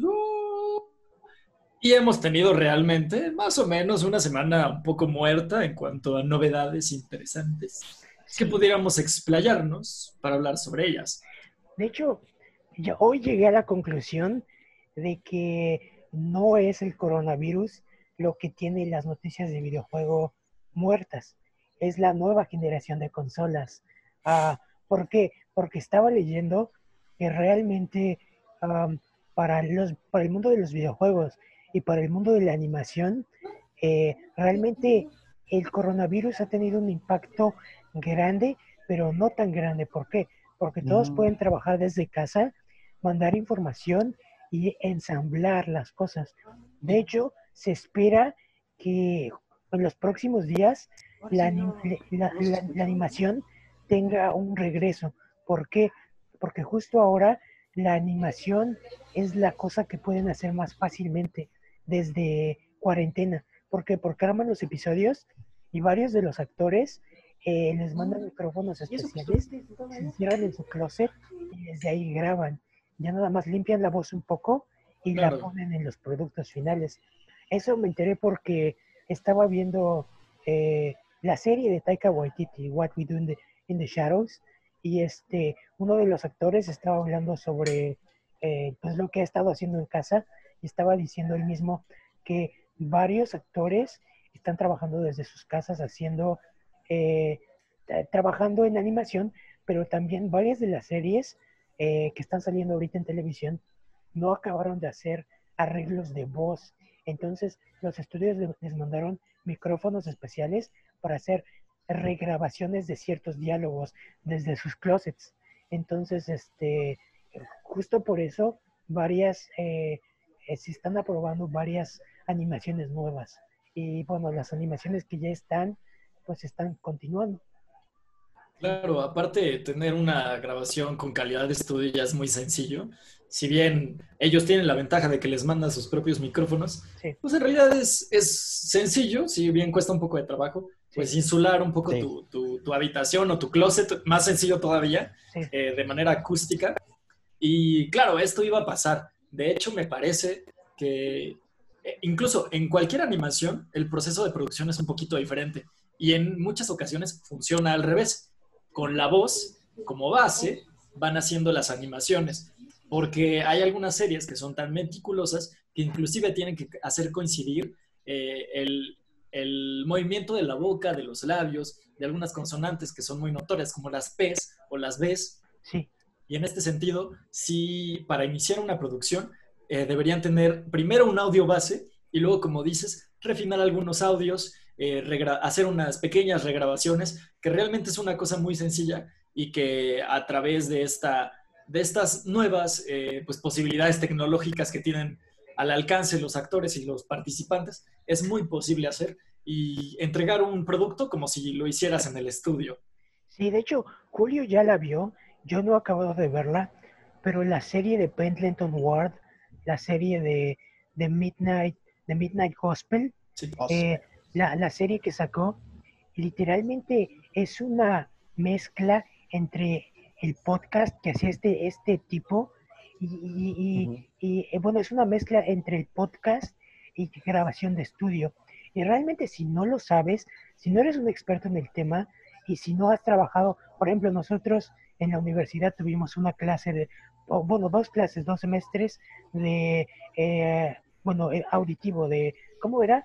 Este, lenguaje, y producción sonora. Sí. producción sonora. Entonces, durante esas clases nosotros ocupamos Adobe Audition y entendemos un poco cuando el audio es puro y cuando el audio tiene ruido. Entonces, eh, con ese conocimiento básico, cuando estás escuchando Midnight Gospel, hay, hay momentos en los que te das cuenta de que el audio no es limpio porque está grabado directo del podcast que este chico, eh, eh, bueno, que este chico, que este señor actor hacía. Y, y, y, las otras partes, el inicio del programa tiene audio limpio porque estoy seguro que ese audio se hizo en estudio. Entonces, eh, ahí están las dos diferencias y es una cosa muy interesante en Midnight Gospel porque mezcla estos podcasts para hacerlo otra vez un podcast, pero animado, es una cosa muy rara, pero muy fascinante al mismo tiempo, pues en cuestión sonora y en cuestión visual. Entonces, este, en este sentido, pues regresando a eso, pues como tú dices, Juanma, eh, si ese audio no suena tan mal y fue de un podcast grabado hace siete, ocho años, entonces obviamente en la actualidad hay mejores herramientas para, para, para ocupar y esto ayuda tanto a videojuegos como a, como a series en este sentido. Y el, el trabajo de varios videojuegos ha continuado de manera quizá más lenta, porque no se tienen los mismos recursos o la misma inmediatez para ponerse de acuerdo, pero se siguen haciendo. Sí, así es. Y en este ejemplo que, planteabas, precisamente ahí podemos observar o más bien escuchar cómo los elementos sonoros en ocasiones son tienen más importancia eh, que los visuales, ¿no? Sabemos que cualquier producto audiovisual, y en este, en este caso y en este tema interactivo, pues hay solamente dos cosas que puedes hacer, ¿no? Que es eh, mirar, mirar, observar y escuchar, oír. Y pues el, esta, esta combinación de estos dos estímulos de la percepción que todos los humanos tenemos, eh, nos, nos generan esta, esta especie de, de realidad alterna donde puedes entender por completo una historia y tener muchísimas otras sensaciones al respecto, ¿no? Lloras, ríes, eh, sufres, sufres con los personajes y, en este caso pues me parece bastante rescatable por, porque se están adaptando a la situación actual, ¿no? Sí, así es. Exacto. Y pues es maravilloso, ¿no? Si esto se, se postergara eh, pues unos meses más, que esperemos que no pase, eh, estos mismos eh, participantes se harían expertos en la, en la, en la materia y, y, comenzarían a hacerlo con mayor eficiencia, rapidez, hasta que lleguemos a un momento en donde, quizá ni siquiera sea necesario acudir al estudio, ¿no? Sí, de hecho. De hecho. Qué interesante. Pero bueno, de hecho, hoy en la mañana estábamos este, a punto de iniciar con, con el programa y de repente ahí vimos un, un video que, que, también salió de la nada, ¿verdad? Sí. Repositado en las redes sociales de Sony. Y justamente lo, de lo que nos quejábamos en anteriores oportunidades, de que todavía no había una fecha eh, que anunciara la fecha oficial o el producto oficialmente, tal como lo pudo haber hecho Microsoft en los pasados Game Awards, donde por primera vez se mostró la consola. Parece que el PlayStation 5, al fin, finalmente, ya lo vamos a poder ver amigos. Así es. Ya tenemos fecha para eso, que fue anunciada hoy mismo, 29 de, de mayo de 2020. ¿Y cuál es la fecha en, lo, en donde finalmente lo tendremos, Flash? Es el 4 de junio, que es literalmente la próxima semana. Exactamente. ¿Sí? A las 3 de la tarde, tiempo de México, va a ser esa presentación. Sí. Así es. Obviamente lo vamos a tener la siguiente sesión. Vamos a hablar al respecto de ello. Y bueno, después de conferencias en donde las presentaciones de logos y artículos oficiales donde la, la presentación de los controles era el tema principal. Finalmente, ah, y otro más, donde hablamos solamente de las especificaciones. Eh, ya, ya vamos a conocerlo, ya vamos a poder mirar la consola. Eh, no sé si me aventuraría a decir que se va a decidir el precio, eh, pero me parece que la fecha de salida y por lo menos las primeras imágenes de la consola, eso está claro, ¿no? Va, va a suceder. Sí, yo, yo creo que el precio se va a esperar un poco. ¿Por qué? Porque creo que de acuerdo. literalmente Sony está esperando a que Microsoft diga el precio para ellos tratar de cortar el precio y llegar un poco más abajo de ellos. Em, en ese sentido, pues eso es lo que Sony espera. Pero lo que sí creo es que justo ahora Sony va a anunciar todos sus juegos. Estoy seguro que Sony va a empezar, y, y si no todos sus juegos, por lo menos cinco o seis que van a ser súper relevantes. ¿Por qué? Porque justo ahora es el momento donde puede hacer que los fans se emocionen. En la semana eh, empezó a circular el rumor de que se iba a anunciar eh, God of War Ragnarok, que no está confirmado, pero es como un rumor que está circulando. Y si a ese juego le sumas Spider-Man eh, de PlayStation, bueno, un nuevo Spider-Man, un nuevo Ratchet y Clank, eh, un, juego, un nuevo juego de Naughty Dog, quizá una nueva IP, eh, bueno, tienes una línea increíble de, posibilidades. Eh, Sony, otra noticia que salió esta semana es que Sony ah, dijo que desde junio o julio, me parece, todas las compañías que desarrollen juegos para PlayStation 5 también tienen, no, perdón, todas las compañías que anuncien juegos para PlayStation 4 tienen que también desarrollarlos para PlayStation 5. Entonces, desde julio, para toda, cualquier juego desarrollado, tiene que ser para ambas consolas. Sí, sí, sí. Sí, exacto. No, y es, es, obvio, ¿no? Es el, el, siguiente paso del natural, el siguiente. Y una tendencia que no solamente debería aplicar Sony, ¿no? Sino absolutamente todas las, las consolas y los desarrollos posteriores de juegos. Todos deberían aspirar a eso. Eh, poder eh, si no bien disfrutar de la misma experiencia, eh, sí poder, pues quizá guardar tu partida, ¿no? Quedarte donde, empezar donde la dejaste la última vez que, que, la, que la pausaste. Y bueno, esto es el futuro, ¿no? Sí, ya que mencionaban también de la, del nivel de competencia que tiene con Xbox por su nueva consola, en Xbox también ya anunciaron que la retrocompatibilidad va a ser como un punto muy fuerte de su consola. Entonces ahora con PlayStation todas las miradas están hacia eso, ¿no? ¿Cómo va a lograr Sony imponer esto de la retrocompatibilidad? Que parece que también es una de las medidas del futuro para el gaming, sobre todo por lo difícil que va a ser para algunos o por la economía actual adquirir nuevas consolas o dejar de consumir ciertos productos este, antiguos. Claro. Eh, igual este, ya anunciaron que en esta conferencia veremos, como dice Flash, tal vez la presentación de algunos juegos o de por lo menos con los que se va a lanzar la consola y eso nos trae bastante emocionados para ver realmente si en, en este tráiler de su nuevo estudio de cómo se va a llamar los juegos de PlayStation, donde aparecen Ratchet Clank, God of War, Uncharted, si ya realmente los vamos a tener en esa consola o si va a seguir siendo un punto todavía de expectativa para ya cuando la consola esté funcionando. Sí, realmente, pues es es lo emocionante, ¿no? Xbox, por ejemplo, eh, recientemente Phil, Spencer ah, le hicieron una entrevista sobre cuál es el futuro de Microsoft y ellos literalmente dijeron que lo que en lo que ellos se van a enfocar es en eh, la nube. ¿Por qué? Porque quieren que eh, a través de la nube las personas puedan jugar sus juegos desde su celular, desde sus tabletas y alcanzar un público más amplio. Eh, esa es la meta de Xbox justo ahora. Y bueno, es interesante, pero al mismo tiempo eh, quizá no, quizá no lo que, lo que esperaríamos, porque quizá lo que esperaríamos serían nuevas IPs y, e historias interesantes. Por otro lado, Sony dijo que... Eso se lo dieron a los fanáticos hace un par de semanas y ve cuál fue su reacción. Sí. También. También si por eso no lo están haciendo es porque creo que sí han tanteado el terreno y no es lo que esperan, lamentablemente.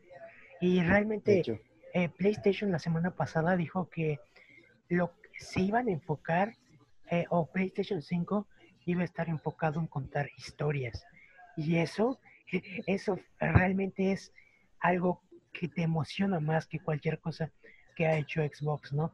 Porque se están dando cuenta que, que ahí está realmente eh, los fans y el mercado nicho, ¿no?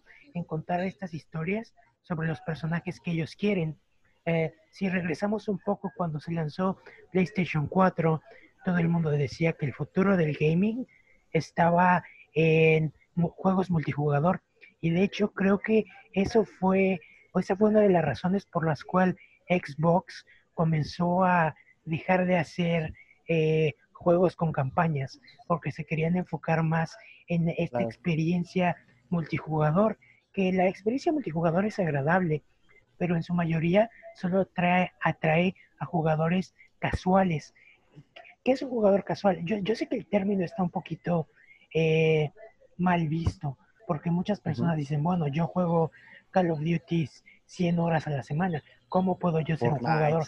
¿Cómo puedo ser yo un jugador casual si estoy consumiendo videojuegos tanto? O sea, algunas personas cuando les llaman jugador casual se, se molestan en este sentido. Pero creo que el término... Sí, sí, porque tiene una connotación despectiva, o al menos la ha adquirido en los últimos años por la misma razón. Exacto, pero creo que más, más que jugador casual se refieren a, a, a un jugador que está casado con un juego, un jugador que juega este juego, pero que realmente no compra más allá de, eh, otros títulos disponibles en el mercado. Entonces, eh, creo que Microsoft, eh, iniciando la generación pasada, se enfocó en este tipo de mercado. Y pues es un buen mercado, quizá ahora por la existencia de transacciones, de pequeñas transacciones, pero creo que Sony se quedó haciendo narrativas, porque Naughty Dog siguió empujando lo que era eh, el storytelling a través de videojuegos. Eh, lo continuó con Uncharted 4, que es una, es una joya. Sí, The Last of Us y Uncharted 4 son los mejores exponentes de la idea que estás diciendo. son los mejores. Y eh, Insomnia Games continuó porque el Ratchet y Clank que hicieron es totalmente una película de Pixar, pero animada. Es una cosa muy padre. Sí. Y lo continuaron con el Spider-Man de PlayStation 4. Ah, el, el penúltimo juego del año, que fue God of War, Sí, que fue eh, aquella entrega de la franquicia que reinventó por completo la fórmula, también se desarrolla en, en esta, pues, pues, con este carácter narrativo que dices, Sí, del cual Sony pues simplemente es la mejor desarrolladora en ese sentido. sí. Eh, Es la y- mejor. Y pues eh, esperemos que Microsoft regrese, bueno, porque en su momento Halo, eh, como habíamos dicho anteriormente, tenía uno de las eh, de los mundos más ricos en cuestiones narrativas, ¿no? Eh, y justo ahora, pues, quizá inclusive en Halo 5 se dejó un poquito eso para darle más favoritismo Ah, al por multijugador. completo.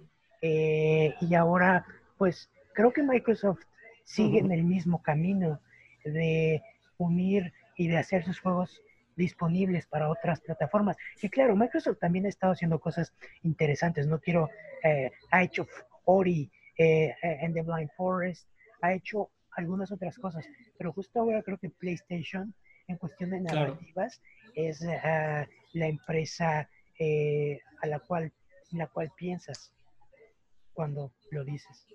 De, de hecho, creo que Microsoft está tirando por el mismo camino, pero a largo plazo. Eh, a corto plazo, y sobre todo cuando salga Xbox Series X, eh, ellos te van a ofrecer, pues quizá los servicios en línea, la posibilidad del Game Pass, la posibilidad de también retrocompatibilidad y de juego en línea, experiencias así, ¿no? Inmediatas y, y como bien dices, más dirigido a este público objetivo casual de los videojuegos.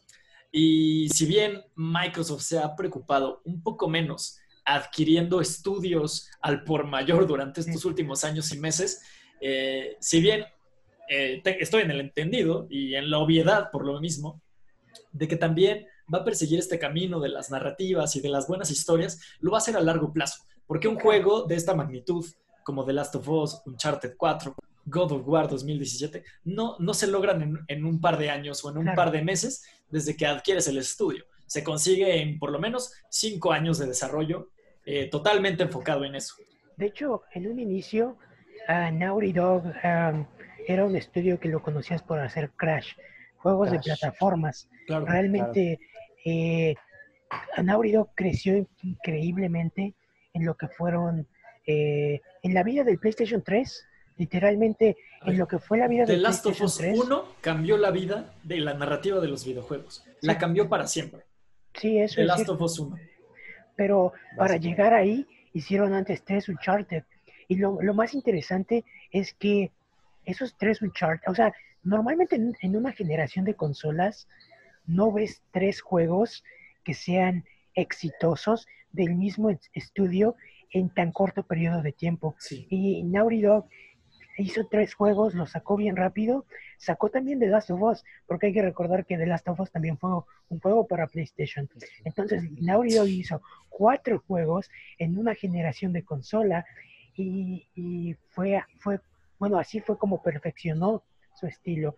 Entonces, como tú dices, probablemente en este nuevo ciclo de las consolas veamos a un nuevo estudio liderado por Microsoft, dentro de Microsoft, que logre llegar ahí, que logre posicionarse como el estudio primordial de, de Microsoft.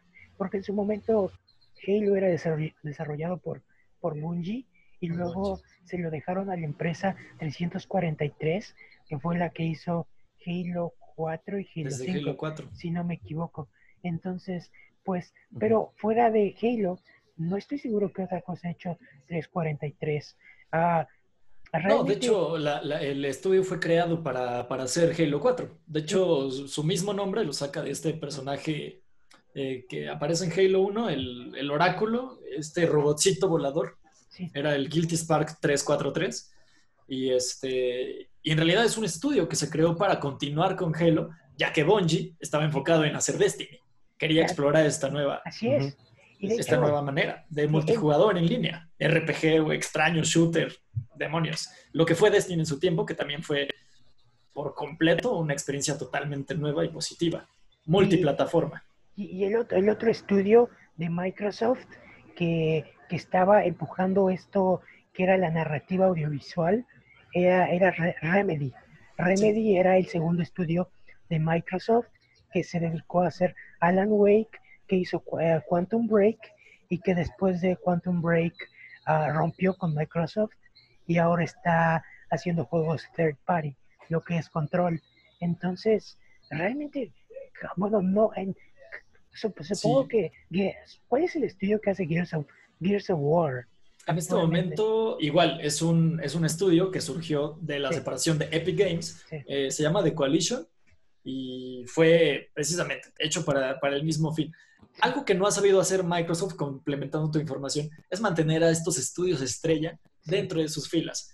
Porque, bien, teniendo el talento que tienes, deberías apostar por darles más presupuesto, dinero, proyectos, franquicias, existentes o no existentes. ¿Qué hubiera sucedido si le hubieran dado la franquicia estrella de Microsoft, Halo, a Remedy Studios, por ejemplo? Sí, ¿Qué hubiera sucedido?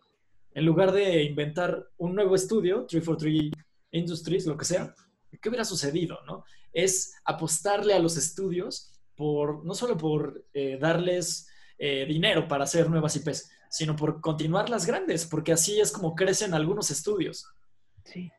Creo, creo que Naughty Dog se dio cuenta, digo, creo que PlayStation se dio cuenta de esto eh, durante PlayStation 3 y creo que eso es lo que ha hecho que adquieran Insomniac y algunos otros estudios para continuar, eh, pues sí, a- a- algo que hemos- que también trabajó muy de cerca con Microsoft Sí. durante los primeros años del Xbox de Xbox One. Sí, Sí. así es. De hecho, muchas veces hemos dicho, ah, o bueno, es algo que a veces las, las personas me preguntan, me dicen, no, vas a ver esta película, este, me dicen, está bien chida, deberías ver esta película, porque, y me dicen, no sé, Dicen chido en Nueva York. no, no, no, pa- en México, bueno, cualquier cosa, y me dicen, y me hablan de una película Muy de- latinos. de, no sé, eh, no sé, me dicen Transformers. Y, y digo, bueno, sí, de, de Michael Bay, ¿no? Y digo, y dicen, ¿de quién? Y digo, bueno, Michael Bay, él es el director de las películas de, de Transformers.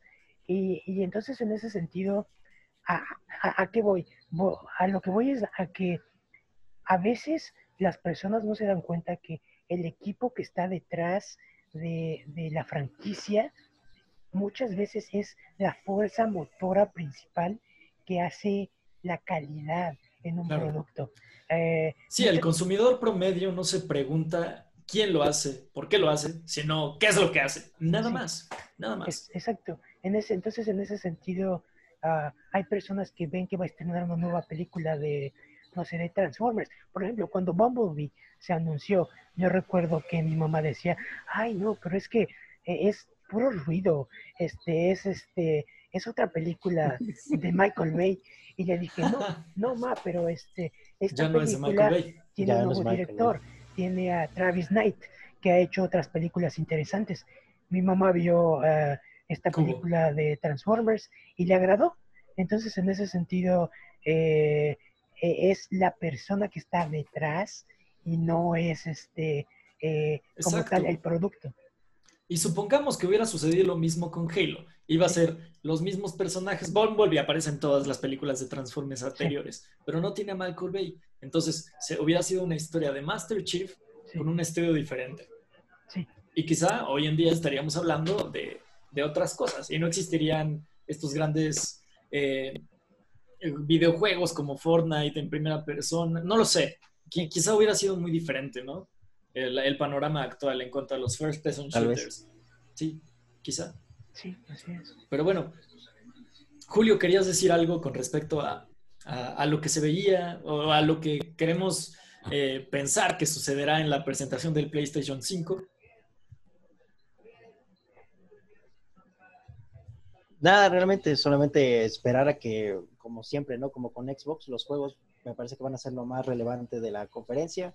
Ya sabemos básicamente lo que hay que saber de la consola, que es sus especificaciones, tal vez el control siempre es lo que te llama más la atención de cuando vas a comprar el, el producto y los juegos yo digo que sí va a ser un, un, este, un punto importante de la presentación, sobre todo por lo que decías, ¿no? Ya tuvimos lo que nos presentó Microsoft, si siempre estás viendo la competencia, entonces ya sabes cómo hacerlo, ¿no? Y en especial sobre el, hecho de que no, no vayas a dar más información de la que debes de los los juegos que también ya son este, compatibles con tu consola, ¿no? Que se vienen en el futuro y que Microsoft ya presentó. Yo creo que entonces es a mí lo que me da un poquito más de ilusión y esperanza, saber qué son los juegos clave con los que va a iniciar la, la consola. Claro, aparte en, en entregas anteriores del programa decíamos que las, eh, las previstas, eh, ¿cómo se dice? En- las encuestas que haces para darte una idea de lo que sucederá en cuanto a las ventas, las previsualizaciones de las ventas Claro. eh, estaban muy favorablemente eh, sesgadas hacia el Xbox Series X. Y me parece que con esta presentación esas cifras se pueden normalizar, incluso superar si presentas buenos juegos. Porque si bien la gente está muy emocionada por el hardware de Microsoft, no tiene idea de lo que va a suceder en cuanto a los, el, el software, o sea, Sí. los juegos, lo que vas a poder jugar. Y en este momento me parece que es la mejor oportunidad para que Sony le dé vuelta la tortilla y podemos ver una competencia bastante digna de ver en estas navidades. Va a pasar. Exacto. Y espero que lo haga Pues así. ya, así simplemente no lo olviden, este 4 de junio a las 3 de la tarde, tiempo de México. Ahí vamos a estar todos. Esperen nuestros comentarios chistosos en YouTube. Bueno, yo sí hago comentarios chistosos en transmisiones en vivo, pero ahí estaremos de seguro. Perfecto. Y bueno, pues vamos a tratar de darle velocidad a esto. Así que haremos las siguientes. ah, Tenemos solamente dos temas más, ¿no? Ah, así que hablemos de estos dos temas más. Exacto, el primero de ellos es The Last of Us 2, que como sabemos, cada día son menos los días que faltan para que ya salga a la venta. Y The Last of Us 2 tiene, con, con este lanzamiento tan oportuno, ya todos los críticos tienen el juego, ya se empezó a jugar, Sí, ya tenemos las primeras reviews que simplemente son muy sencillas como en el cine llega a ocurrir, donde dice de manera general qué les pareció y ya sin dar más detalles hasta Exacto. que el juego salga. Y también tenemos, eh, aprovechando la ocasión, PlayStation nos mostró nuevas imágenes de lo que será el juego con 8 minutos del gameplay, Alex. Sí, así es. Bueno, en este sentido, PlayStation tiene estas, esta especie de Nintendo Di- Direct, a los cuales ellos les llaman Estado Play. Y pues en los. Estado Play am, hicieron uno especial, hicieron un Nintendo Direct especial de The Last of Us. A eso, a eso me refería. Un The Last Entonces- of Us Direct. Last of Us Ajá, Y eh, en este eh, segmento tuvimos pues una muestra básica de las modalidades del juego. Eh, podemos ver que en Uncharted 4 introdujeron por primera vez el uso de cuerdas para eh, sostenerte en la pared, para alcanzar ciertas cosas que no podías alcanzar antes. Y claro, que le dieron una explicación eh, en la historia, porque te podías preguntar, bueno, ¿y por qué Nathan Drake nunca usó una cuerda antes para hacer esto?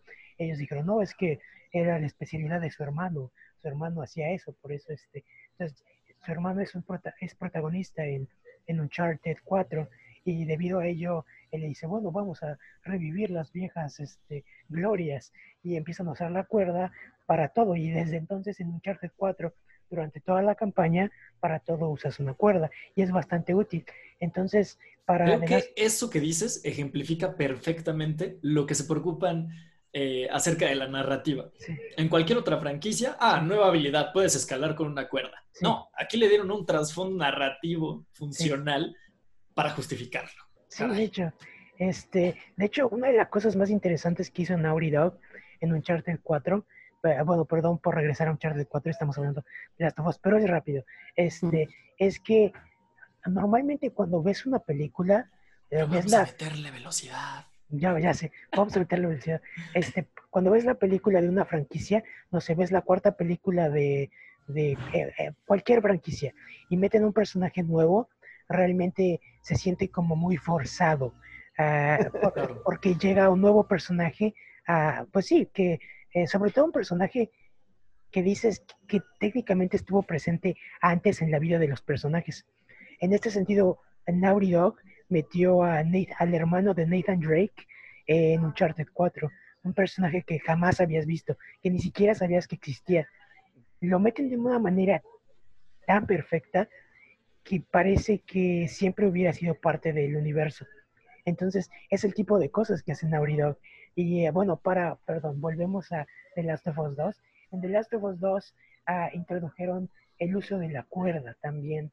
Eh, bueno, supongo que se dieron cuenta que una cuerda sirve para mucho y expande la dinámica del gameplay. Así que, bueno, en The Last of Us 2, va, como Ellie, vas a poder ocupar la cuerda para trepar, para sostenerte de la pared y para hacer algunas otras cosas. Eh, asimismo, vas a poder customizar tus armas y hacer algunas otras cosas. Entonces, básicamente es, es lo que mostraron para, para The Last of Us 2. La dinámica más inmediata, más o menos para separar una jugabilidad de la otra entre The Last of Us 1 y su segunda parte, es que los mapas ahora van a tener más verticalidad. Sí, Eh, si bien antes ya eran muy extensos y Sí. estaba llena de recovecos, eran planos. ahora vas a, va a tener importancia qué es lo que está abajo y qué es lo que está arriba. Y con esta dinámica de la cuerda, eso es totalmente explotable. Sí. Supongo que vas a poder subirte a las casas, Exacto. a los techos eh, y todas estas cosas. lo Sí, quizá bajar a un pozo, eh, no lo sabemos, ¿no? Sí, de A un sótano, no lo sé, a algo que no esté al alcance así tan, tan sencillo. así hay que recordar que The Last of Us 1 fue un juego de PlayStation 3.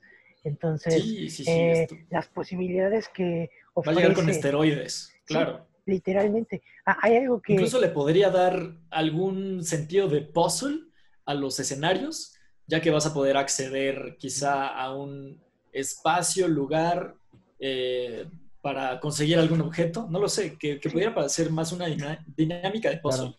o de calabozo, ¿no? Sí, o de side quests. Sí. Y bueno, supongo que con esto podemos terminar eh, la, la, la sección de hoy, ah, porque realmente pues es todo lo que tenemos en cuestión de videojuegos. Y vamos a la siguiente sección. Vámonos, lo haremos en breve.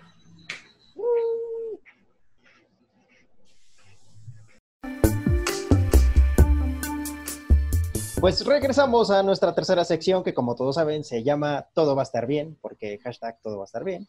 Y eh, después de varias discusiones sobre qué podemos hacer, no llegamos a ninguna. Así que vamos a ver de qué nos sale. Pero me gustó una idea de que hagamos bullying, porque el bullying es amor. Y digamos que Alex está gordo. Alex, platícanos sobre tu sobrepeso.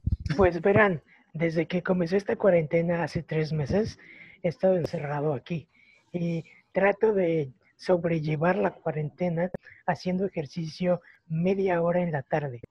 Pero dejé pasar un mes antes de empezar a hacer eso, así que perder peso es difícil. Y antes Sí, esta es- playera me quedaba perfectamente y ahora si quiero abotonarla, ya no.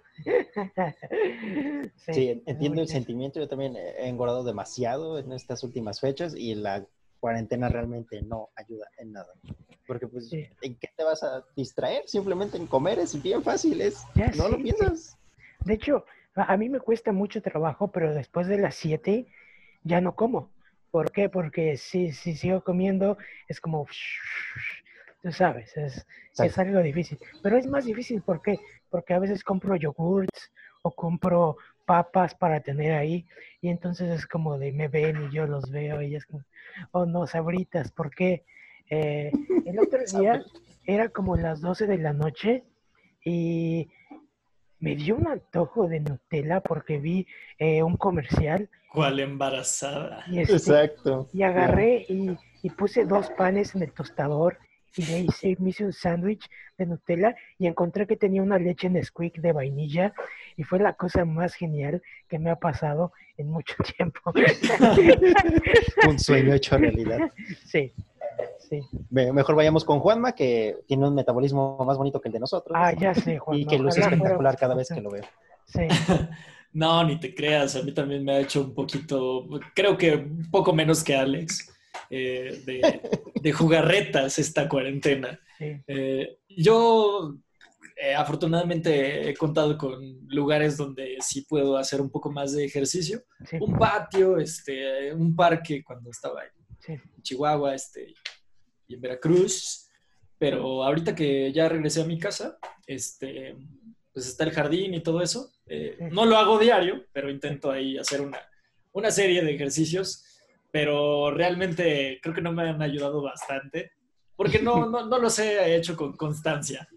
Pero toda mi ropa me sigue quedando bien hasta el momento. Quizá un poco el cinturón eh, ya, ya entra en un agujero posterior. Sí, sí, sí. Pero nada más, nada más, nada de lo que preocuparme todavía. Pero pues sé. como esto está a punto de finalizar, supongo que ya, ya veo la luz al final del camino. Exacto. Sí, ya sé. Sí, creo que el punto importante es ese, ¿no? La constancia. La, yo, la verdad, paré de, no tengo nada de eso, nada, nada. No, nada. yo... Lo yo he sí intentado varias veces y no, Tiene, no soy yo constante. eh, empecé a sentirme un poco, no solo pesado, sino como cansado. Estaba sentado.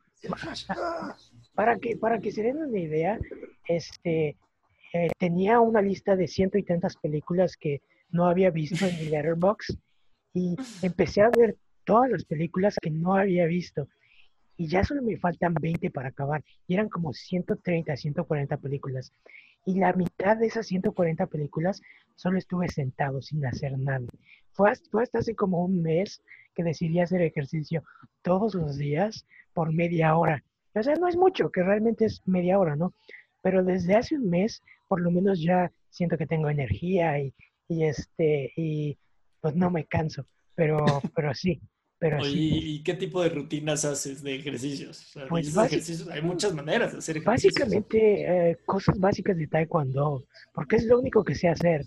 O sea, en Taekwondo aprendí a patear, a, a, este, hacer eh, A golpear, a noquear, a golpear, romper a- quijadas, nucas, a saltar, cosas altas. Encerar, saltar, saltar mucho. limpiar, Eh, entonces, a- ahora, al principio, eh, hacía como, compré un tapete de yoga y entonces al principio hacía 10, 15 minutos y ya estaba bien cansado. Y ahora ya hago como 40 minutos, pongo música y se me olvida que estoy haciendo ejercicio Sí. porque es este, bastante agradable. Y pues ya le estoy agarrando el gusto, pero más que nada es por salud, porque como bueno, no todo el mundo sabe, pero cuando yo tenía un año tuve una operación de un soplo en el corazón. De hecho, por eso hablo chistoso. Y este, y por eso eh, tengo que tratar Flash Origins. cuidado, cuidado con, con mi corazón para que no esté gordo. De hecho, Juan no me hace burla por eso, de tu corazón gordo Corazón no gordo. esté gordo. Sí, ¿Cuántas veces escuchaste la historia de Alex en la universidad, Julio? ¿Cuántas veces? No manches. No. Fue, fue, fue el tema uno de cuando lo conocí. O sea, de estábamos afuera todavía esperando que abrieran el, el salón de la primera vez que estuvimos en la uni y le hablé a Alex porque estaba medio solo y yo también no tenía con nadie con quien hablar. Y lo primero que me dijo es, ah, hablo chistoso por esto. Y ya. historia. sí, Luego Sí, antes de decirte a- hola, te decía eso. Ajá. Entramos al salón y lo primero que hizo Alex, ves que siempre te piden, ¿no? De, ¿por qué estás aquí? ¿Por qué sí, esta ¿qué carrera?" haces? Y me acuerdo que Alex empezó con su nombre y dicen, ah, y se preguntan por qué hablo así. Sí, Ah, otra vez historia. ¿Sabes qué es lo chistoso? Después de unos cuantos años de salir de, de- de la universidad y conocer personas afines entre nosotros, es que de repente alguien sale el tema de Alex y este y alguien cuenta la historia en una versión totalmente diferente. Y yo he escuchado historias maravillosas, versiones maravillosas. ¿De por qué tiene la voz así? No, manches. Todos concuerdan con la operación, sí, Pero hay muchas cosas, ¿no? Hay unas que dicen de que estuviste a punto de ser eh, asfixiado el, el momento del parto. Esa es, esa es mi favorita. Esa está bonita. Esa está bonita. Sí, yo escuché El- el otra en, en el que, de Alex, así es. en, en el, que el, el tubo de, de la, del respirador, sí, ese es Este, oficial. ese es el oficial. Sí, Sí. Ese es el oficial. Exacto. Sí, pero yo he escuchado otras así como de, es que utilizaron demasiada anestesia para su edad. sí, Cosas así que no sé si sean médicamente posibles, sí, no, yo tampoco. pero, pero sí, amigo. Has ¿Te creado un el- lore a tu alrededor. Exacto. ¿A ti te gusta alguna versión de tus historias, Alex? Ah, si en alguna historia involucra que Wolverine eh, me sacó del vientre materno y una de sus garras accidentalmente rasgó mi garganta, esa sería mi favorita. Exacto. Pero no, creo que no existe. A mí, a mí también lo que me encantaba es que a veces nos ponemos a platicar de por qué no te veías ya operado para cambiarte la voz y decíamos de que, no, pues es que ya es como su estilo, ¿no? ¿Qué pasará si Flash de pronto un día llega y ya habla normal? ¿no? Ya No, sé. en serio. De hecho, de hecho, Eso, eso me hace recordar otra cosa. Pero, pero en, el, en, el, en el caso opuesto, ¿no?